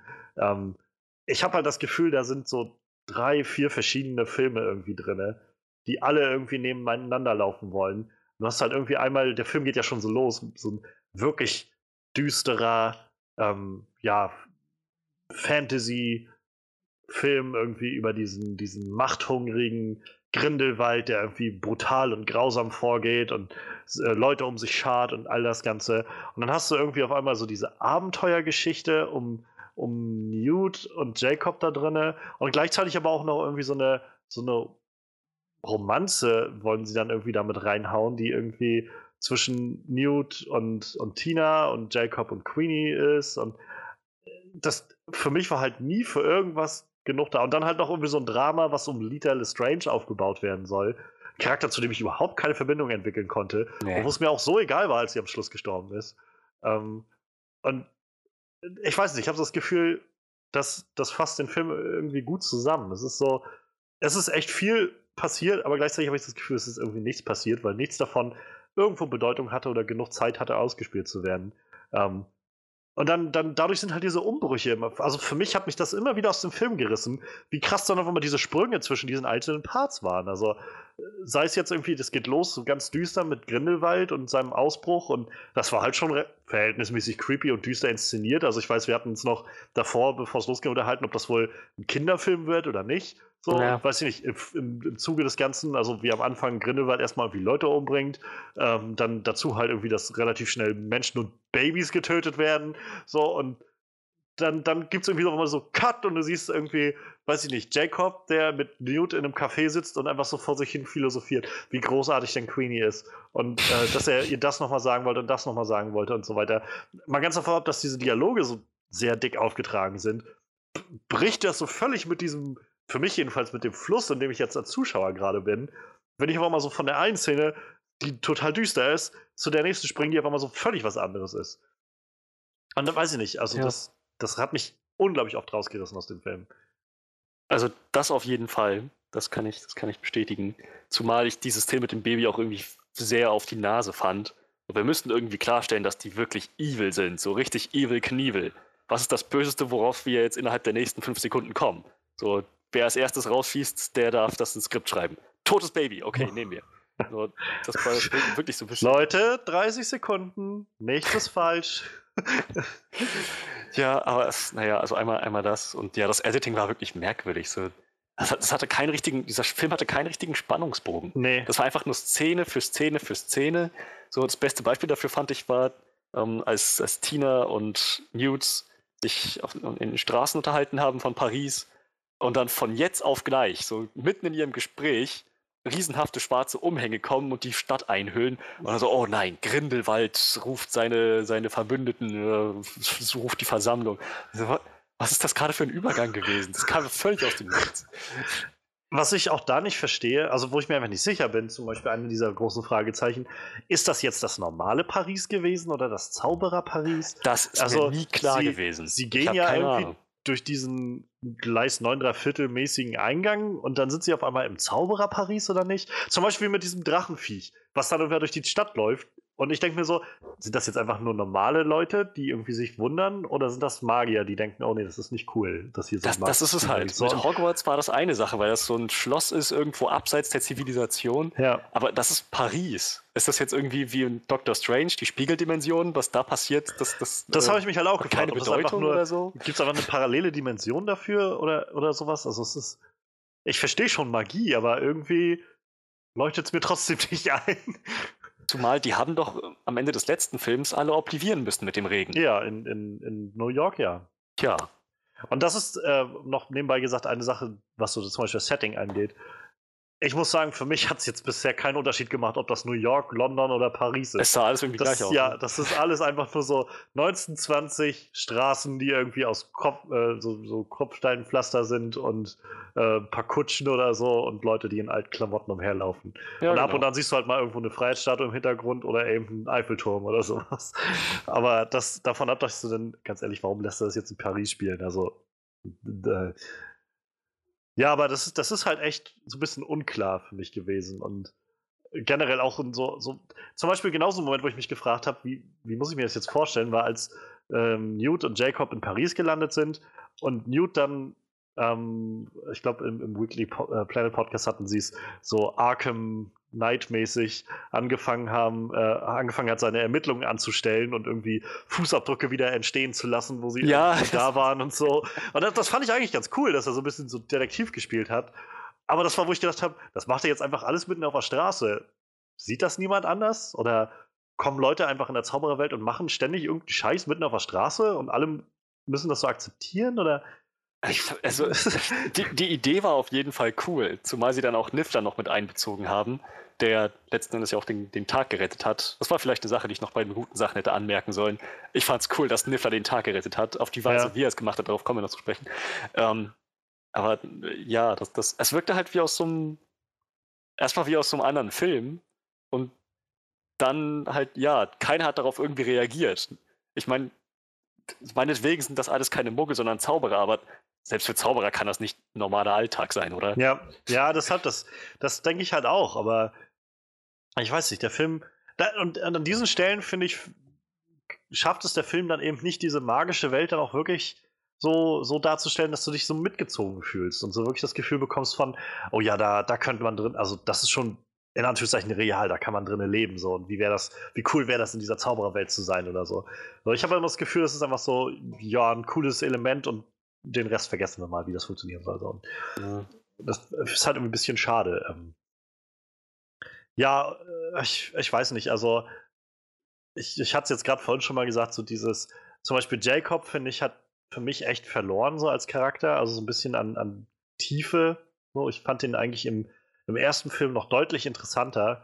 Also der, der Schauspieler ist halt gut, der, der ähm, Mr. Vogler, äh, ich komme mal nicht auf den Namen, John, äh, John Vogler oder so. Ähm, den fand ich halt gut und der ist auch ein guter Schauspieler. Aber wie gesagt, gerade dafür, dass der im ersten Film eigentlich so ein, so ein Dan Vogler heißt er, ähm, dass der in der ersten Staffel, so, äh, ersten Staffel, im ersten Film so ein, so ein Sympathieträger war und irgendwie so dieser diese Figur war, die so den, Schaus äh, den, den Zuschauer an die Hand genommen hat in diese Welt. War das jetzt irgendwie in diesem Film einfach nur die ganze Zeit so nebenher laufen, immer mal ab und an um Queenie rufen und zum Schluss, dummen Gesichter machen. Ja, ja. Und, und fand ich zum Beispiel auch irgendwie unglaublich unang also un unpassend. Also hat mich auch rausgerissen, als dann er und Queenie auf einmal bei Newt in der Tür standen und er halt völlig Banane irgendwie war durch diesen Liebestrank und all diese Sachen. So, ich, das, das irgendwie, gerade mit diesem, dieser Bruch wieder von dem davor alles und danach passt das, das passt alles irgendwie nicht zusammen, was ich hier gerade sehe. Ja. Und ja, das führt dann halt so in eine, ich glaube, mit meinen, einem meiner größten ähm, Mankos irgendwie. Also ich finde, den Charakter von Queenie haben sie halt echt ver verschund irgendwie in diesem Film. Das ist äh, mal ganz davon ab, dass die, dieser Konflikt, der da am Anfang entsteht zwischen ihr und Jacob, irgendwie nur so, also der wirkt halt so konstruiert auf mich, dass sie halt, also sie, sie entzaubert ihn dann oder Newt entzaubert ihn und dann äh, ja, reden die beiden halt noch draußen und so. Und dann ist mir das nicht, noch nicht so ganz klar. Irgendwie, sie sagt irgendwas, dass, dass er, dass sich zu feige ist oder so, sie zu heiraten. Und er denkt, du bist verrückt oder was? Und dann, dann nimmt sie das als so ein Affront, dass sie einfach abhaut und sagt, ich gehe jetzt zu meiner Schwester und will von dir nichts mehr wissen. Wo ich dich gerade noch heiraten wollte. Das ist mir überhaupt nicht geläufig geworden, warum sie jetzt auf einmal, also was sie so sehr angegriffen hat, dass sie gesagt hat, ich muss jetzt gehen. Und keine Ahnung, also ich fand sie halt im ersten Film, nach dem, was ich mich noch erinnere, jedenfalls, als einen sehr interessanten Charakter, so mit, gerade mit diesem Gedankenlesen, was in diesem Film auch nur ab und an mal zur Sprache kommt, wenn es halt gerade mal nützlich ist. Ansonsten scheint es nicht zu funktionieren oder so. Was weiß ich. Ähm, und dann, dann ist sie ja diesem Film über einfach nur so ein, weiß ich, ich hatte schon das Gefühl von so einem so einer klischeehaften, stereotypen Frau, die einfach nur so völlig durch den Wind ist, weil ihr Mann nicht mehr da ist und nichts ja. mehr auf die Reihe kriegt und nur so, ich will auch heiraten und Kinder kriegen und, und dann halt auch noch so durchsichtig durch den, äh, durch den Master-Manipulierer Grindelwald einfach so oh, so einem, so, einem Halbsatz irgendwie auf die, auf die dunkle Seite, sag ich mal, ziehen lässt. Also. Ohne Witz, der hat nicht mal 90 Sekunden gebraucht, glaube ich, ne? Der, er hat einfach einmal angesetzt und irgendwie so drei Sätze gesagt, so ungefähr. Und das war's. Und dann ja. hat sie irgendwie schon ihren Zauberstab fallen lassen und war danach, na gut, ich sollte schon mal anhören, was er sagt. Eigentlich hat er ja recht, ne? Und vor allem an dem Punkt war er ja schon verurteilt und so. Es war bekannt, dass er irgendwie Muggel tötet und, und äh, halt eine sehr, sehr, sag ich mal, rassistische Vorstellung der Welt hat und so. Yep. Und, und sie ist, ich, es will mir einfach nicht in den Kopf gehen, wie sie halt sie darstellen als den Charakter, die sagt, oh nee, ich will halt mit meinem, mit meinem äh, Freund zusammenleben und den heiraten können. Und der Mann, der äh, Muggel nur noch als, naja, wie, wie sagt das in dem Film irgendwie mehr so wie so ein, wie so ein Nutztiere. Ja, Nutztier irgendwie betrachtet, ähm, der, der wird mir das möglich machen. So, das wieder, dieser Film bräuchte eigentlich 30, 40 Minuten mehr, um zu zeigen, dass sie irgendwie in einen inneren Konflikt gerät und irgendwie auf falsche Sachen reinfällt, aber nicht irgendwie eine halbe Minute von Johnny Depp, der irgendwie wieder so eine überzeichnete Karikatur von dem Charakter spielt äh, und äh, sich dann sagt, nee, weißt du was, eigentlich hat er recht. ja, also das, das, das, das war reichlich bescheuert. Und ähm, ich meine, dieses, dieses ganze, diese ganze Zusammenkunft, die Versammlung, das hat ihm noch irgendwie, das hat noch einen draufgesetzt. Ja. Wow, das. Hier, hier macht gerade irgendwie fast gar nichts mehr Sinn. So. Ja, es, ist, es ist halt echt. Also, ich muss sagen, für mich geht das halt schon tatsächlich mit Johnny Depp los. Ich, äh, du meinst jetzt vorne, er ist nicht der schlechteste Schauspieler und äh, ich finde auch eigentlich nicht, dass er ein schlechter Schauspieler ist. Er hat nee. für mich ja. überhaupt nicht funktioniert in der Rolle. Also überhaupt nicht. Ich habe es hat mich tatsächlich eher rausgenommen, ihn da zu sehen. Und es ist mir auch zu dick aufgetragen, alles so. Er ist dann irgendwie, weiß ich nicht, Albino oder so und hat dann noch dieses Augending und sein. Das, das ist mir alles zu dick aufgetragen. So, und ähm, ich, ich weiß nicht, gerade wenn es darum geht, dass er ja ähm, ganz offensichtlich dieser, dieser Smooth Talker und, und so dieser Demagoge sein soll. Ich glaube, Colin Farrell hätte das deutlich besser hingekriegt. Ja. Den hätte ich super gerne wieder gesehen als Grindelwald. Aber nee, irgendwie nicht. Sie wollten ja Johnny Depp. Oder sie lassen sich für den nächsten Film so ein Cop-Out einfallen. Nein, nein. er ist Grin, also Colin Farrell ist seine wahre, sein, sein, seine wahre Gestalt. Die, die Johnny Depp Grindelwald-Variante ist auch nur Deception, so für seine, für seine Feinde. Ja. So doppelt reingelegt. äh, ich weiß nicht, also es ist halt schade, weil eigentlich sollte Grindelwald dieser richtig furchteinflößende, ja, Zauberer-Hitler halt sein, ne? Mhm. Und, und ich habe halt nicht einmal das Gefühl gehabt, dass mich das gerade auch nur im entferntesten, weiß ich nicht, einschüchtert, gruselt, was auch immer. Geschweige denn, dass ich das Gefühl hatte, das ist jetzt so der Typ, der die riesenkrasse, äh, weiß ich nicht, Rebellion oder den Krieg anstreben wird oder so. Zumal der Film mir suggeriert, dass Grindelwald eigentlich den Holocaust verhindern will und die ganzen Zauberer die, äh, die ja da ihn bekämpfen, eigentlich ja also verhindern wollen, dass er den Holocaust verhindert. So. Ich, ich weiß, er kann lügen und das muss nicht so sein, aber der Eindruck kann entstehen, wenn, wenn er irgendwie ganz offensichtlich auch auch so eine Sache, die ich nicht ganz verstehe. Gibt es jetzt, ich weiß, es gab in Harry Potter diese Prophezeiungen und so weiter, aber ich, nach allem, wie ich das jetzt verstanden habe, könnte man auch immer noch sehr klar diese Prophezeiung aus Harry Potter, gerade weil das ja auf Harry und Neville zugetroffen hätte oder so, äh, durchaus als so eine selbsterfüllende Prophezeiung auslegen. Halt dadurch, dass Voldemort selbst das aufgesucht hat und daran geglaubt hat, hat er Harry halt prädestiniert, das Ganze, diesen Fluch und so weiter und was weiß ich. Ähm, also diese Horcrux in sich aufzunehmen, diese ganzen Sachen so. Jetzt gibt es aber einfach wirklich keine Ahnung, diese Glaskugel von ähm, Nicolas Flamel, der auch aus irgendeinem Grund in diesem Film war, ähm, mit und der, der Stein der Weisen war auch im Film. Hast du es ja, gesehen? Wow, ja. ne, ist krass. Also, und eine Frau in einem Buch, die ihm Anweisungen gegeben hat, was auch nie aufgeklärt wurde, wer das ist, keine Ahnung. Und der hat eine Kristallkugel, die in die Zukunft sehen kann. Ähm, und dann haben wir natürlich noch äh, hier Grindelwald mit seiner mit, mit, mit seiner äh, Totenkopfbong, mit der er irgendwie den Zweiten Weltkrieg haargenau voraussagen kann. So, das, gibt's das jetzt oder nicht? Also ich, will mir einfach nicht in den Kopf gehen. Und ich weiß, das, und, und eigentlich ist das was, was mich frustriert. Das ist halt genug Punkte gibt, wo man immer sagt, ja, was ist halt Zauberei so? Ich verstehe das schon, aber trotzdem sollte dem Ganzen irgendwie eine innere Logik zufolge liegen, denke ich. Ja, ja, das, das auf jeden Fall. Ich meine, ja, man, man, man, man kann natürlich jetzt irgendwie schauen, dass man Ausreden findet. Ne? Sie hätten nicht gewusst, ob sie ihm vertrauen können äh, und, und alles drum und dran und ob diese Visionen echt sind. Aber ja, er, du meintest es vorhin schon, er schien, er schien einfach alles über alles und jeden zu wissen. Ja. Selbst das, das großer Twist am Schluss. Meine Güte, ich habe lange nicht mehr so einen Twist erlebt, wie Unbreakable das erste Mal im Kino zu sehen. Credence ist in Wirklichkeit ein Dumbledore. Dumbledore. Ich muss sagen, das sie haben es gar nicht so schlecht vorbereitet mit, dem, mit der ganzen Phoenix-Geschichte und den Dumbledores.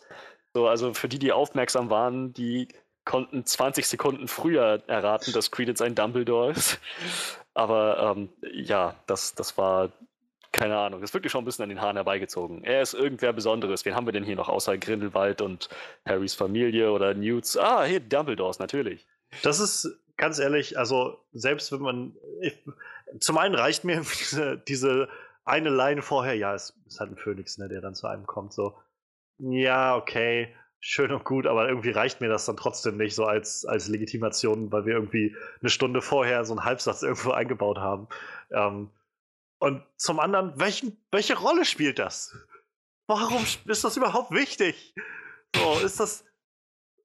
Das ist sowas wieder, wo ich denke, vielleicht, wenn man so ein Potterhead ist und noch alles rundherum kennt von Pottermore und alles, was es da so gibt, die Geschichte der Dumbledore-Familie oder sowas, dass das dann mehr Sinn macht oder so, aber also nach dem, was ich jetzt gehört habe, scheint das ja jetzt in den Büchern oder so oder auch auf Pottermore noch nirgendwo zur Sprache gekommen sein, dass es da noch irgendeinen Dumbledore gibt. Ich bezweifle mal, dass es der Sohn, äh, der, der Bruder ist von, von Albus, weil der Altersunterschied ist dann doch schon etwas größer, glaube ich, zwischen den mhm, beiden. Mhm. Ähm, also irgendwie müssen sie aber trotzdem ja dann verwandt sein. Und ich weiß nicht, also generell, ich, ich, dieser Film hat mir so oft das Gefühl gegeben von, warum sollte mich das gerade interessieren? Es wurde so viel darüber geredet, wer bin ich denn? Wer, wem, von wem stamme ich denn ab? Wer ist mein Bruder? Ist mein Bruder noch am Leben oder nicht? So. Und das ist das wo ich denke, who cares? Warum sollte mich das jucken? Gib mir einen Grund, warum das interessant sein soll für mich, ob Lita Lestrange noch einen Bruder hat oder nicht. Tja, sowieso war das alles so kompliziert aufgezogen. Halb Brüder, halb Geschwister, Großväter, Söhne, Babyaustausch. Ich, ohne Witz, ich saß am Ende und dachte so, ich glaube, ich bräuchte gerade mal eben einen Stammbaum, der das alles aufdröselt, dass ich das mal visualisieren kann.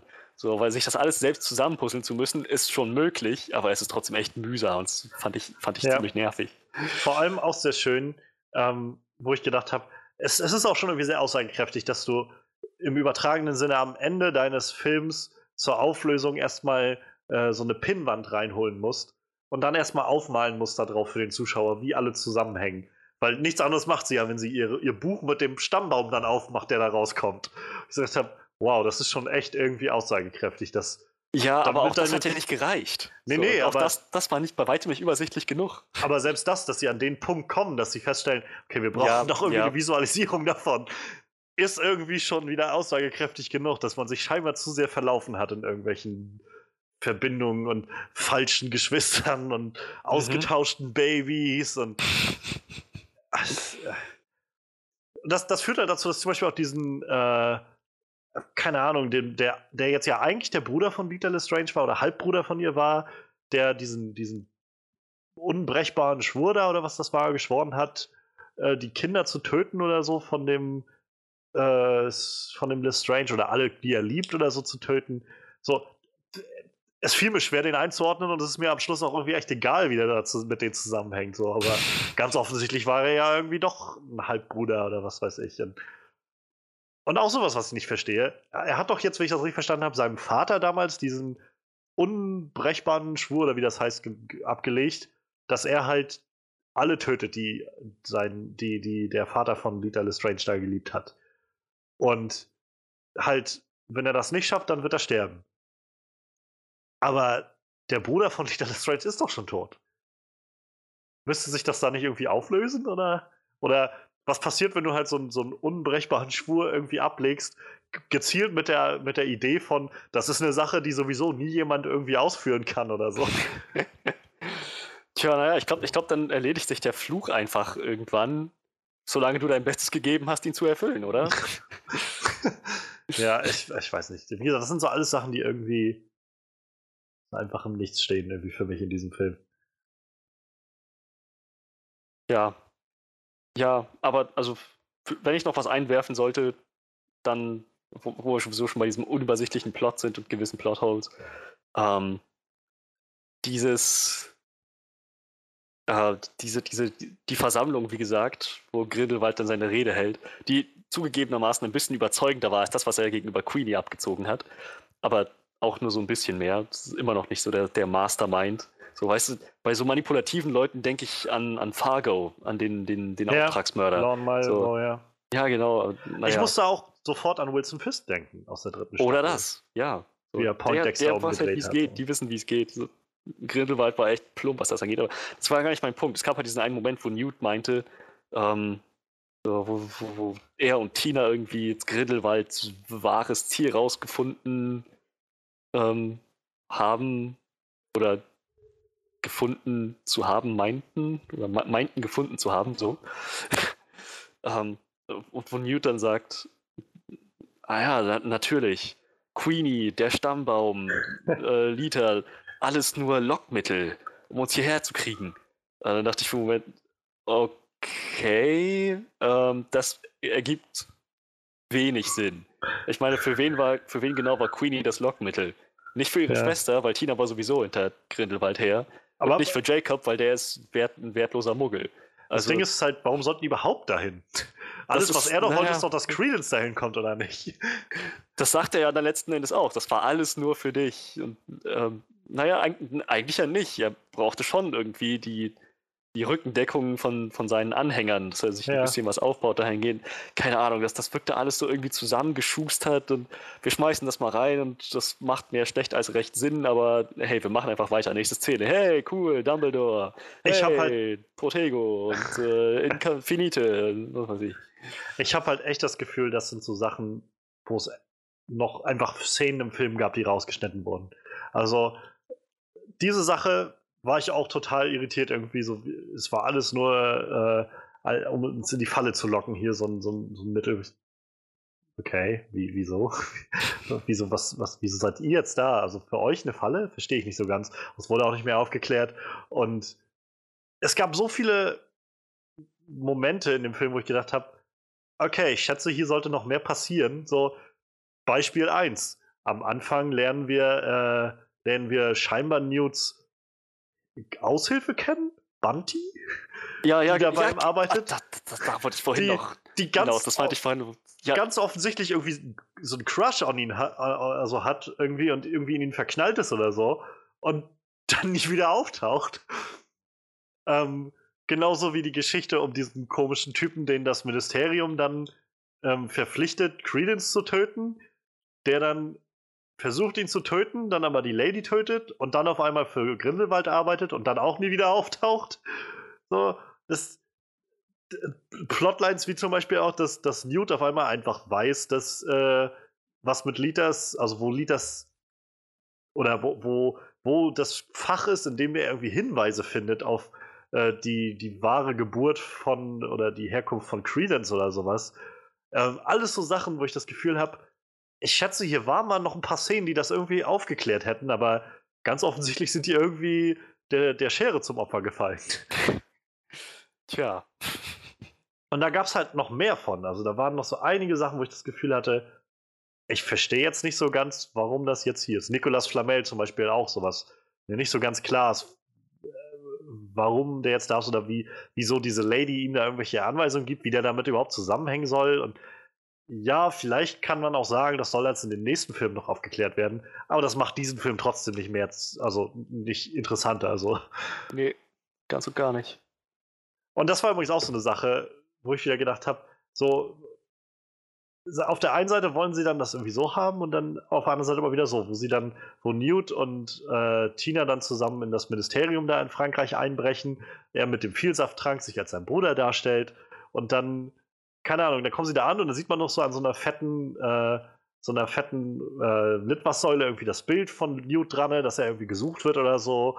Und dann äh, als das nächste ist dann irgendwie, dass sie bei dieser Lagerverwalterin da aufschlagen und sich einfach als andere Menschen ausgeben. So, wir sind halt Lita Lestrange und Theseus äh, Scamander und ja gut, dann geht mal durch, Leute, dann, dann ist das okay. Und dann, weiß ich nicht, auf der nächsten Seite dann irgendwie, dann kommen sie bis zu dem Fach, aber dann ist Lita auch da und glücklicherweise liest Lita einfach laut vor, was sie in ihrem Fach findet. So, das ist so, ja, das, das, das ist so Dinge, wo ich denke, ihr, ihr könnt nicht erwarten, dass ich irgendwie in diese Zaubererwelt eintauche, die ja so unglaublich voll ist von kreativen Ideen und dann mich aber immer wieder von Kopf hauen mit so total idiotischen Momenten. Ne? Ich verstehe das einfach nicht, was das, also das, es muss doch jemandem klar gewesen sein, dass das irgendwie nicht, nicht gut rüberkommt. Ja. Und, und also ja, mein, mein Endeindruck ist einfach so ein bisschen, dass ich, ich glaube einfach, J.K. Rowling bräuchte jemanden, der auch einfach mal Nein sagt. Also sie hat ja ganz offensichtlich die Drehbücher geschrieben und ich glaube, dass für mich jedenfalls fühlt es sich sehr so an, dieser ganze Film ist halt wie so ein Buch, eher geschrieben, also auch von der szenischen Darstellung, wie, du, wie wir vorhin schon meinten, so es gibt halt irgendwie kaum eine kaum Spannungsbogen. So, es ist halt irgendwie immer so, wie so Kapitel für Kapitel halt. Ähm, und mal mit so einem kleinen Exkurs dahin, wie oft der Film irgendwie so eine Momente hat von wegen, das ist jetzt der Plot, aber wir drücken erstmal, äh, wir bleiben erstmal stehen und widmen uns jetzt diesem Drachenviech, was irgendwie durch, äh, durch Frankreich oder durch Paris läuft. Dann kann Newt es einfangen und mit ihm kuscheln und der Film geht weiter. So.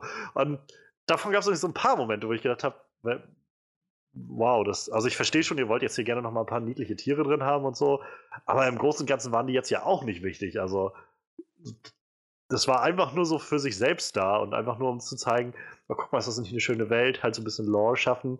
Und ja, genau, das finde ich ein bisschen schade, wenn der Film sich halt nur darauf konzentriert zu sagen, ja, wir wollen halt einfach nur diese Welt ausbauen. Ich habe tausend Ideen, was man da noch alles zeigen kann. Ja, das macht halt aber keine kohärente Story, die irgendwie, irgendwie nett und, und spannend mit anzusehen ist. Und wie gesagt, gerade so zum Beispiel Lita Lestrange, diese ganze Sache, ich glaube, das hätte eine interessante Story werden können. Ich fand auch diesen Flashback ziemlich deplatziert irgendwie. Das wirkte auch sehr seltsam so. Und jetzt brauchen wir nochmal ein Flashback, um zu erklären, was da passiert ist. Und wieder zurück. Und ja, dann kommen wir halt irgendwie dahin, dass sie sich letztendlich selbst opfert, weil sie sich wahrscheinlich selbst einfach nicht verzeihen kann oder sowas. Aber ich habe keine Ahnung, ob sie geglaubt hat, dass sie tatsächlich gegen Grindelwald was machen kann. In dem Moment, wo sie halt losging, Richtung Grindelwald, dachte ich so, ist sie eigentlich eine gute Zaubererin? So, weiß ich nicht, der Film hat mir bisher nichts darüber gesagt, ob sie jetzt eine Ja. gute, also stark und kräftig oder, oder mächtig ist oder nicht. Und keine Ahnung, so, ich kann das alles nicht einschätzen. Weil das ist halt, das ist halt irgendwie ziemlich dämlich. und Ja. ich meine, vielleicht, keine Ahnung, können sie sich wieder fangen für den nächsten Film oder so, ich weiß es nicht. Aber ich, ich merke halt einfach, dass ich eigentlich echt keine Lust mehr habe auf dieses Universum. So dafür bin ich dann doch zu frustriert von zu so vielen Sachen, als dass ich mir denke, ja, für die paar netten Momente gucke ich mir das jetzt nochmal an. Also. weil- Nee, nee, das, das wirklich nicht. So, die sollen vielleicht einfach eine Trilogie draus machen. So. Das ist ja das nächste Ding. Weißt du, der Film spielte jetzt 1927, wenn ich mich nicht täusche. Ähm, wenn ich das richtig gelesen habe, dann ist dieser große Fight von Dumbledore gegen Grindelwald 45. Das heißt, das sind noch 18 Okay, Jahre, ja. die sie in den nächsten drei Filmen irgendwie überbrücken müssen. So, fast schon so ein Pennywise-Ding. Irgendwie Newt hat vergessen, dass es den überhaupt gibt. So, ist wieder da, wir müssen was unternehmen. Ja, genau. Das ist, das ist einfach so weird alles. Das ist so, keine Ahnung, was das soll. Und ähm, ir- irgendwie finde ich zum Beispiel diese ganze Nummer mit dem Blutschwur auch ganz, also irgendwie ist es interessant. Das scheint nochmal so ein neues Phänomen zu sein in dieser Zaubererwelt und nett so irgendwie, aber trotzdem, also das führt mich zum Beispiel auch noch mehr zu dem Gedanken, ähm, wir hatten's, vor- ich hatte es vorhin schon mal angeschnitten, so dieses Dumbledore-Thema ist, ist ja irgendwie viel diskutiert worden, auch weil David Yates, der Regisseur, ja meinte, ja, wir werden das jetzt nicht so thematisieren in dem Film. Ähm, und ich habe das Gefühl, gerade mit diesem Blutschwur-Ding habe ich noch mehr das Gefühl, also äh, lässt sich noch mehr sagen von, naja, eigentlich, wenn man es jetzt nicht so sehen will, sind die beiden auch keine Liebhaber gewesen oder so. Weil letztendlich geht Dumbledore ja bloß vor den Spiegel und sieht dann irgendwie deren beider Blutschwurpakt da, wo, wo man halt erst, also wo ich auch erst gedacht habe, ah, okay, ist irgendwie so dieses, diese hin, diese Leidenschaft zwischen den beiden, die, oder diese, dieser Gedanke von sich gegen seinen ehemaligen Geliebten zu wenden oder sowas, die ihn ähm, abhält, weil er ihn halt im- immer noch was für ihn empfindet oder so. Aber eigentlich zeigt der Spiegel ja hauptsächlich, dass es um dieses Fläschchen geht, oder diese, diese Ampulle oder was das ist, wo Ja. irgendwie das Blut der beiden drin ist. Also ganz offensichtlich geht es ihm bloß darum, diese Ampulle zu bekommen. Das will er am liebsten haben, damit er die kaputt machen kann wahrscheinlich, um dann gegen ihn kämpfen zu können oder so. Das nimmt dem Ganzen noch für mich jedenfalls deutlich mehr an, eigentlich sogar an Doppeldeutigkeit raus, sodass ich mehr das Gefühl habe, eigentlich ist es schon, versuchen sie schon, dem so ein bisschen mehr aus dem Weg zu gehen, als es nötig wäre. Und auch das ist irgendwie dämlich. So. Und das ist auch sowas, wo ich denke, und ich glaube, dafür ist J.K. Rowling auch wieder oft genug kritisiert worden. So dieses, ja, schön so vom Name-Calling sich zu sagen, ja, nee, ich bin total inklusiv, denn es gibt einen schwulen Charakter in meinen Büchern. Er ist jetzt nicht schwul, also es spielt jetzt keine Rolle in den Büchern. Also man sieht nie, dass er schwul ist und so. Und ich habe es auch nur mal auf einer Pressekonferenz gesagt. Aber immerhin habe ich gesagt, dass er schwul ist. So. Ja, das ist toll. Das, das ist so. Dann, dann muss, schreibe ich halt keine schwulen Charaktere und sage halt einfach im Nachhinein, die sind schwul. Super. Das Da, da, da freuen sich Homosexuelle bestimmt, dass sie so toll repräsentiert werden. Ähm, du, du, wir haben Schwule, aber sie dürfen halt nicht schwul da gezeigt werden oder lesbisch gezeigt werden in den Filmen oder so. Tja. Ja, ja. Ja, also ich, im Kern, ich habe einfach das Gefühl, J.K. Rowling sprüht vor Ideen, was man alles machen kann, aber ich glaube, sie braucht halt echt jemanden, der ihr hilft, da äh, Drehbücher draus zu machen, die Sinn ergeben. Ja, denke auch. Also, das, das war das war zu viel und ähm, zu inkohärent. Ja, und, und dann im Kern habe ich doch das Gefühl wieder nichts. Also, wenn, wenn, wenn du mich jetzt fragen würdest, was war jetzt der Plot des Films eigentlich? So, Grindelwald und der hat dann irgendwie, bricht aus und macht dann eine Ansprache am Schluss. So, das ist irgendwie, glaube ich, das alles, wie ich diesen Film zusammenfassen würde, weil ich habe das Gefühl, wirklich viel Nennenswertes passiert dazwischen nicht. Es ist einfach nur Charaktere, die sich ab und an treffen und dann irgendwie alle am Schluss bei dieser Ansprache landen. Naja, das ist es halt. Das wirkt wirklich wie so, wie so ein Stückchen zwischen zwei anderen Filmen. Es gab keinen wirklichen Endkampf, ja. sondern einfach nur, oh, hier ist ein etwas größerer Zauber als die anderen, die wir sonst gewöhnt sind. Wir müssen zusammenarbeiten, um den zu bändigen. Und fertig. Das, das, tja, äh, danke, aber das, das wirkte jetzt nicht besonders, ähm, ja. besonders äh, klimaktisch.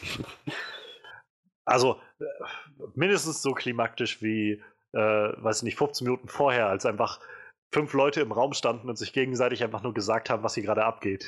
Oh, das, das war richtig faul auch. So, weißt du, das ist die, die faulste Art, das irgendwie aufzuklären. Dieses ganze, ganze Gelaber von wegen, ja, und wer hier der Auserwählte, äh, Verwandtschaft, äh, Rache, wer ist Credence, wer sind seine Eltern? Und dann kommt, sich, kommt einfach dieser eine Typ, stellt sich fünf, sechs Minuten lang hin und labert am Stück und erzählt einfach mal alles, was so, so ein richtiger Exposition-Dump. Also, ja. Alter. Ich habe alle auch gedacht, so, wow, das ist das ist schon echt sehr on the nose gerade. Ja. Yep. Meine Güte. Und vor allem faul. Weißt ja. du, das, ich meine, noch, noch Exposition-lastiger geht's ja nicht. Und es war auch wieder total weird vom Editing eingebaut, äh, eingebaut in das Ganze. Also, die kamen irgendwie da an und dann ging die Szene auch sofort schon los, dass er da stand irgendwie mit so, ah, ich muss jetzt auch, äh, geh zur Seite oder ich muss auch deinen Bruder umbringen oder so. Und dann, äh, oder den Bruder von Lita umbringen oder was er dann auch immer sagt. So. Und das ist so, okay, und dann, dann war er ja schon mittendrin in seinem Schwall. Leute, macht doch mal eins nach dem anderen, bitte. So. Ja. Letzte Frage vielleicht für, für dich, also, weil ich immer noch nicht so recht weiß, was ich davon halten soll, diese ganze Nagini-Geschichte. So, also sie haben jetzt ja nicht viel mit der gemacht. Ich glaube, viel mehr als mir ist Credence wichtig, ist dieser Charakter jetzt ja nicht gewesen in diesem Film, aber ich finde es immer noch unnötig, eigentlich überhaupt aus Nagini eine Frau zu machen, die halt später eine Schlange wird. Weiß ja, nicht. ich weiß nicht. Ich hab's. Nagini war halt früher einfach nur dieses kaltblütige Biest. Und jetzt, jetzt, wo ich weiß, dass da, naja, ein Charakter drin gefangen steckt in diesem Schlangenkörper, eine Frau, die auch alles andere als bösartig ist oder so, so dann, ich finde schon, dass sie dann eher, naja, die, die Opferrolle einnimmt. Und das ist, glaube ich, schon, also für mich hat das funktioniert, so dieser, diese Transition von Nagini, das böse Monster, zu Nagini, die eigentlich alles andere als das ist. Das fand ich schon, das war ein interessanter, interessanter Kniff. So, also für mich hat das gut funktioniert. Ich weiß nicht, ich finde den, ich finde den Gedanken immer noch weird, dass J.K. Rowling sich gedacht hat, ey, weißt du was?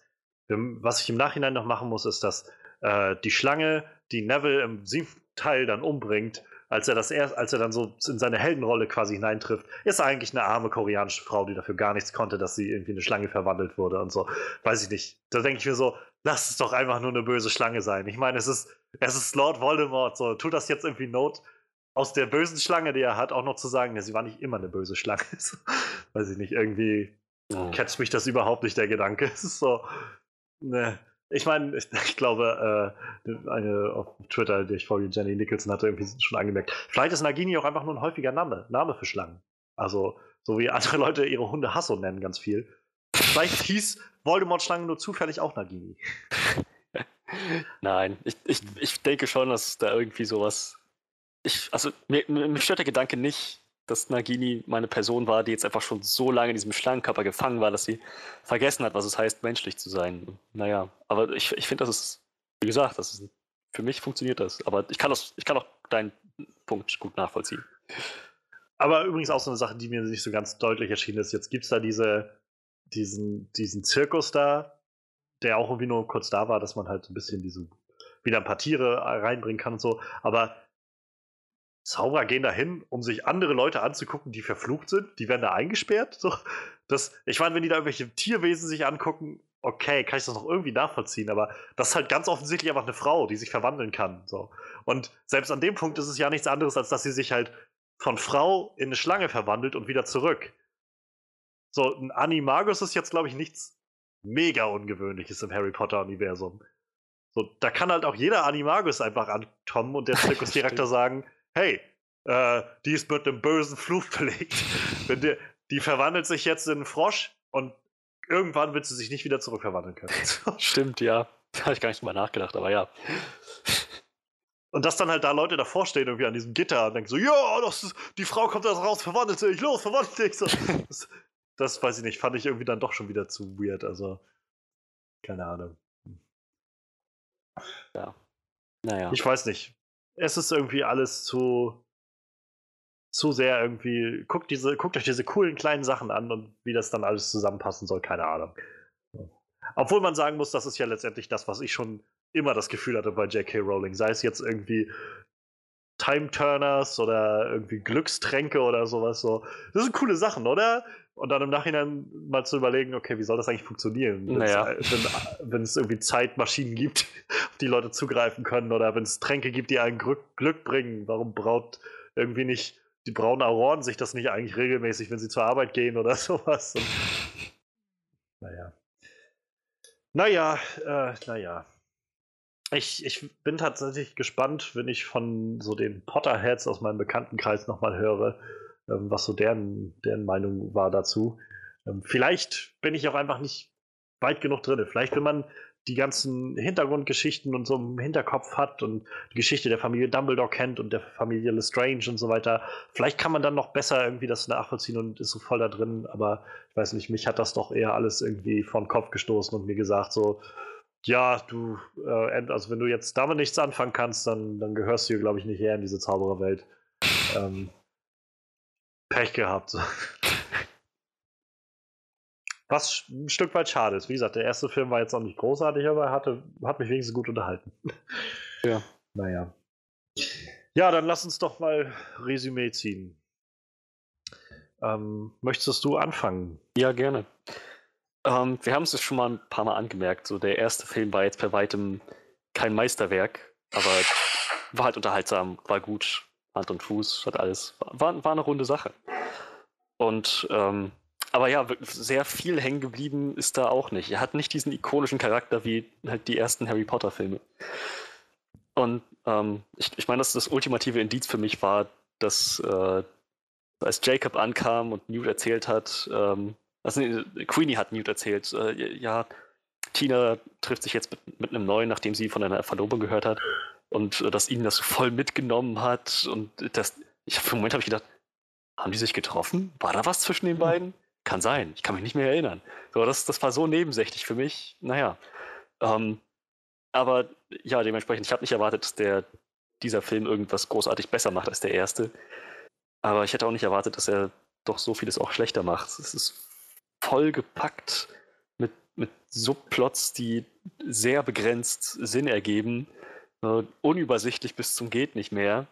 Und naja, Newt als Charakter funktioniert, Dumbledore als Charakter funktioniert, aber ich, ich fand Newt tatsächlich ein bisschen nerviger als im, im ersten Teil noch, also im ersten Film. Jacob hatte bei weitem nicht mehr die Rolle, die er ursprünglich mal ausgefüllt hatte. Hm. Was auch immer Queenie, was wir auch immer mit, mit Queenie gemacht haben, die haben, was Motivation angeht, so ein Stück weit auch Intelligenz, ziemlich verhunzt. Naja, ähm, aber was man, was man sagen kann, ist, äh, es lag an den Charakteren, wie es geschrieben wurde, nicht an den Schauspielern. Ebenso wie es an den, dem unübersichtlichen, zu vollgestopften Plot lag. Also ich, ich konnte den Film echt nicht genießen und er hat auch sehr merkwürdiges Pacing, keinen wirklichen Spannungsbogen. Ähm, ich fand ihn über Strecken wirklich langweilig. Also, ja, tut mir herzlich leid, aber das, das war kein guter Film. Hatte ein paar gute Ideen, aber ähm, vieles schlecht umgesetzt. Ich glaube, ich komme nicht über vier von zehn hinaus. Ich muss sagen, ich habe mich äh, so ein bisschen erinnert gefühlt, als ich so rauskam jetzt und noch mal ein bisschen drüber nachdenken konnte, äh, an so die Einstellung, die ich hatte, nachdem ich Justice League letztes Jahr gesehen habe. So, ich habe halt gedacht, irgendwie das, weiß ich nicht, ich fand es jetzt nicht grauenhaft schlimm, so, aber es war halt echt auch nicht gut. es, war, es war halt echt so an vielen Stellen echt ins Klo gegriffen. Und ähm, das ist halt schade, weil im Kern einfach interessante Charaktere stecken, finde ich. Also, wie gesagt, Newt Scamander finde ich eigentlich, finde ich persönlich auch irgendwie deutlich, naja, vielleicht, na, aber doch schon, also nach zwei Filmen jetzt auch irgendwie deutlich interessanter vielleicht als Harry Potter. Ähm, ich finde den neuen, also Jude Law als Dumbledore, als jungen Dumbledore irgendwie gut gecastet. Ähm, und sie haben eigentlich eine gute Basis mit den Charakteren von Tina, Queenie und, und Jacob. Aber selbst aus Credence kann man eigentlich eine interessante Geschichte rausholen. Der jetzt auch in diesem, haben wir auch noch gar nicht drüber geredet eigentlich, dass der nur so ein Mopey Boy war den ganzen Film über und einfach nur sich wie so ein 2000er Emo einfach, ich weiß nicht, wer ich bin. Ja, ja. So, der war interessant im ersten Film. Das war eine echt tragische Figur und eigentlich kann man, es gab so Züge davon noch in dem Ganzen, aber irgendwie ist das, weiß ich nicht, ist alles verloren gegangen. Und äh, ja, im Kern kommt das immer auf das raus, was ich, das, wo ich das Gefühl habe, einfach dieser Film ist einfach so voll mit Ideen und, und Details und allem möglichen Krams, dass kein Film mehr so wirklich draus wird. Also ähm, damit, damit ein Film eine, eine gewisse Storyline bekommt, einen Spannungsbogen bekommt, und vor allem an den richtigen Stellen dann auch logisch erscheint und nicht, nicht sofort durchschimmert, okay, wir müssen jetzt einfach nur Informationen gerade von A nach B kriegen, sondern, ähm, weiß ich nicht, dann, dann da braucht man irgendwie, glaube ich, mehr als das, was J.K. Rowling jetzt gezeigt hat mit dem Ganzen. Und also, jedenfalls sehe ich in, vor allem im Skript das Problem und ich hoffe, dass, dass sie für den nächsten Film dann vielleicht sich ein paar mehr ähm, Hilf, ein bisschen mehr Hilfe noch zur Seite holen mit einem Drehbuchautor oder sowas. Aber selbst dann, also ich glaube, meine, meine Lust an dem Franchise ist jetzt einfach auch irgendwann aufgebraucht. So, ich, ich fand jetzt, mein, mein Enthusiasmus hat sich schon in Grenzen gehalten vor dem Film jetzt für das äh, Franchise und ich glaube, es wird halt noch eher in eine Richtung gehen, die mir einfach nicht mehr, nichts mehr gibt. Was schade ist, weil wie gesagt, eigentlich gute Ideen drin stecken und gute Schauspieler dabei sind, die Effekte sind eigentlich gut gemacht. Aber ja, der, die, die Magie ist verpufft sozusagen.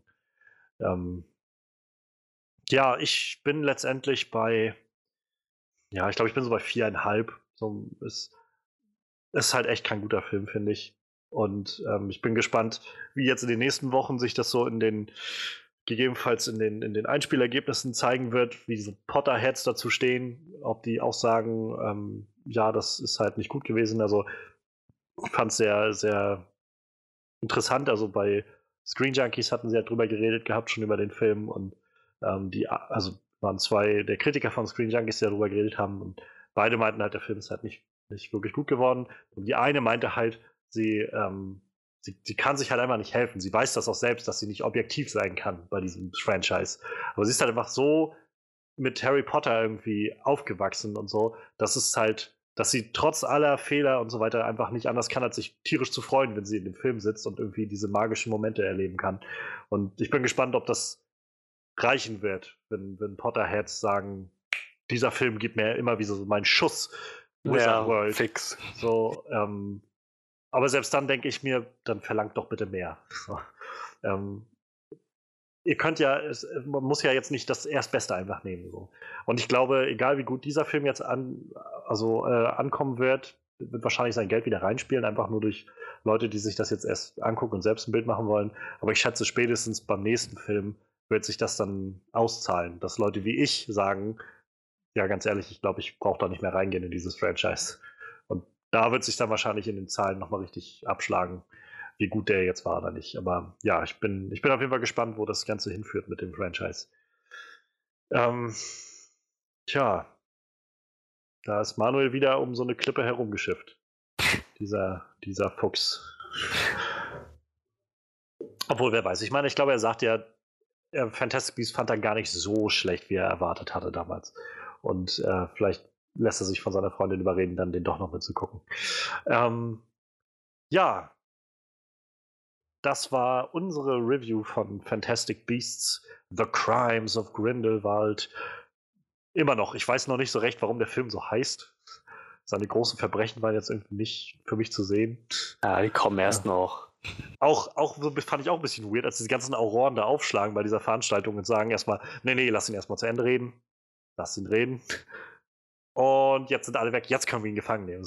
Ich denke, er ist irgendwie ein Typ, der eigentlich gesucht ist und, und warum ist er eigentlich nicht in New York hingerichtet worden? Also ich meine, im, im, ersten Film haben sie Newt und Tina hinrichten wollen, direkt in New York. Da mussten die nicht zurück nach England, um da ihren Prozess zu bekommen. Aber egal. Ähm, ja, keine Ahnung. Also ich, äh, ich bin gespannt auf jeden Fall. Lasst uns gerne wissen, was ihr von dem Film haltet. Ob ihr mehr, mehr, mehr wollt von der äh, fantastische Tierwesenwelt. Ähm, oder ja, ob ihr auch irgendwann so ein bisschen die Nase voll habt, wenn es nicht besser wird. Ähm, ich bin auf jeden Fall gespannt auf eure Meinung. Ähm, für den Fall, dass, dass das Team von Mad Heidi zuhört, liebe Grüße. Wir, wir, wir haben uns sehr gefreut über, äh, über eure Interaktion mit, mit unserem Podcast, den letzten. Äh, alle von uns, werde ich mal betonen. Auch ähm, wenn man das vielleicht äh, nicht auf den ersten Blick äh, glauben möchte. Ja, ich glaube, wir können gut genug trennen zwischen so dem, der, dem Film und ob uns das interessiert und einfach den Leuten dahinter. Also definitiv. Ähm, ich bezweifle so ein bisschen, dass sie bis hierhin mithören, aber für den Fall. Man weiß ja nie. Vielleicht Man weiß ja nie, genau. findet sich einer unserer anderen netten Zuhörer, die sie dann freundlicherweise darauf hinweist, dass wir noch so eine kleine After-Credit-Szene für sie bereit haben. Vielleicht äh, reicht das jetzt schon, dass wir da so darüber geredet haben, dass ich das wieder mit Hashtag MadHeidi verlinken sollte, das Ganze. Ah, siehst, so kann man das auch lösen. Aber hört bitte den gesamten Podcast durch, ne, damit ihr wisst, an welcher Stelle wir darüber reden. Ähm, nee. ähm, ja, für den Fall, dass jemand gerade noch nicht weiß, wovon wir reden, letzte Woche haben wir über Mad Heidi gesprochen, ein neues Trash-Film-Projekt der Iron Sky-Macher. Hört in unseren letzten Podcast rein, wenn ihr da noch mal was von, äh, von wissen wollt und nähere Informationen haben wollt, da gibt es noch ein bisschen mehr. Ja, genau. Wer jetzt Lust hat, uns noch irgendwie weiter zu folgen oder zu unterstützen in irgendeiner Art und Weise, der kann gerne uns äh, ja, abonnieren bei Soundcloud, wo wir den Podcast regelmäßig hochladen, jeden Donnerstag. Ähm, da findet ihr den Onscreen Podcast. Ähm, gleichzeitig natürlich auch bei iTunes, wo wir das Ganze registriert haben. Das heißt, ihr habt auch da die Möglichkeit, uns zu folgen. Auch da, wenn ihr mögt und uns helfen wollt, gerne raten und reviewen. Ähm, umso schneller und umso besser werden Leute auf unseren Podcast aufmerksam werden. Ähm, und vor allem könnt ihr natürlich über iTunes und auch über Soundcloud, wo wir den äh, RSS-Link noch angegeben haben, immer unseren Podcast direkt in eure Podcast-Apps reinhauen und könnt da auch drüber auf dem Laufenden bleiben. Zum Runterladen sind die auch alle freigeschalten, das geht. Ähm, ja, schaut bei unserer Website gerne mal vorbei, onscreenreview.de. Schaut bei, äh, bei Facebook einmal vorbei, onscreenreview. Ja, und ansonsten findet ihr Manuel bei Instagram, findet ihr mich bei Twitter und alles das findet ihr auch immer noch mal gut verlinkt in der Beschreibung des Tracks. Ja, ich glaube, ich habe nichts vergessen. Und ja, aber ich weiß gar nicht, was nächste Woche ansteht. Ich habe es nicht, kann auch sein, dass gar nichts ansteht nächste Woche. Ich weiß es gerade nicht. So oder so sind wir auf jeden Fall nächste Woche wieder da. Ähm, irgendwas finden wir schon, worüber wir reden. Sei es äh, eine Serie, sei es ein Klassiker, sei es halt ein aktueller Film. Mal gucken. Wir hören uns dann nächste Woche wieder. Und ich würde sagen, macht's gut bis dahin. Und ja, wir hören uns.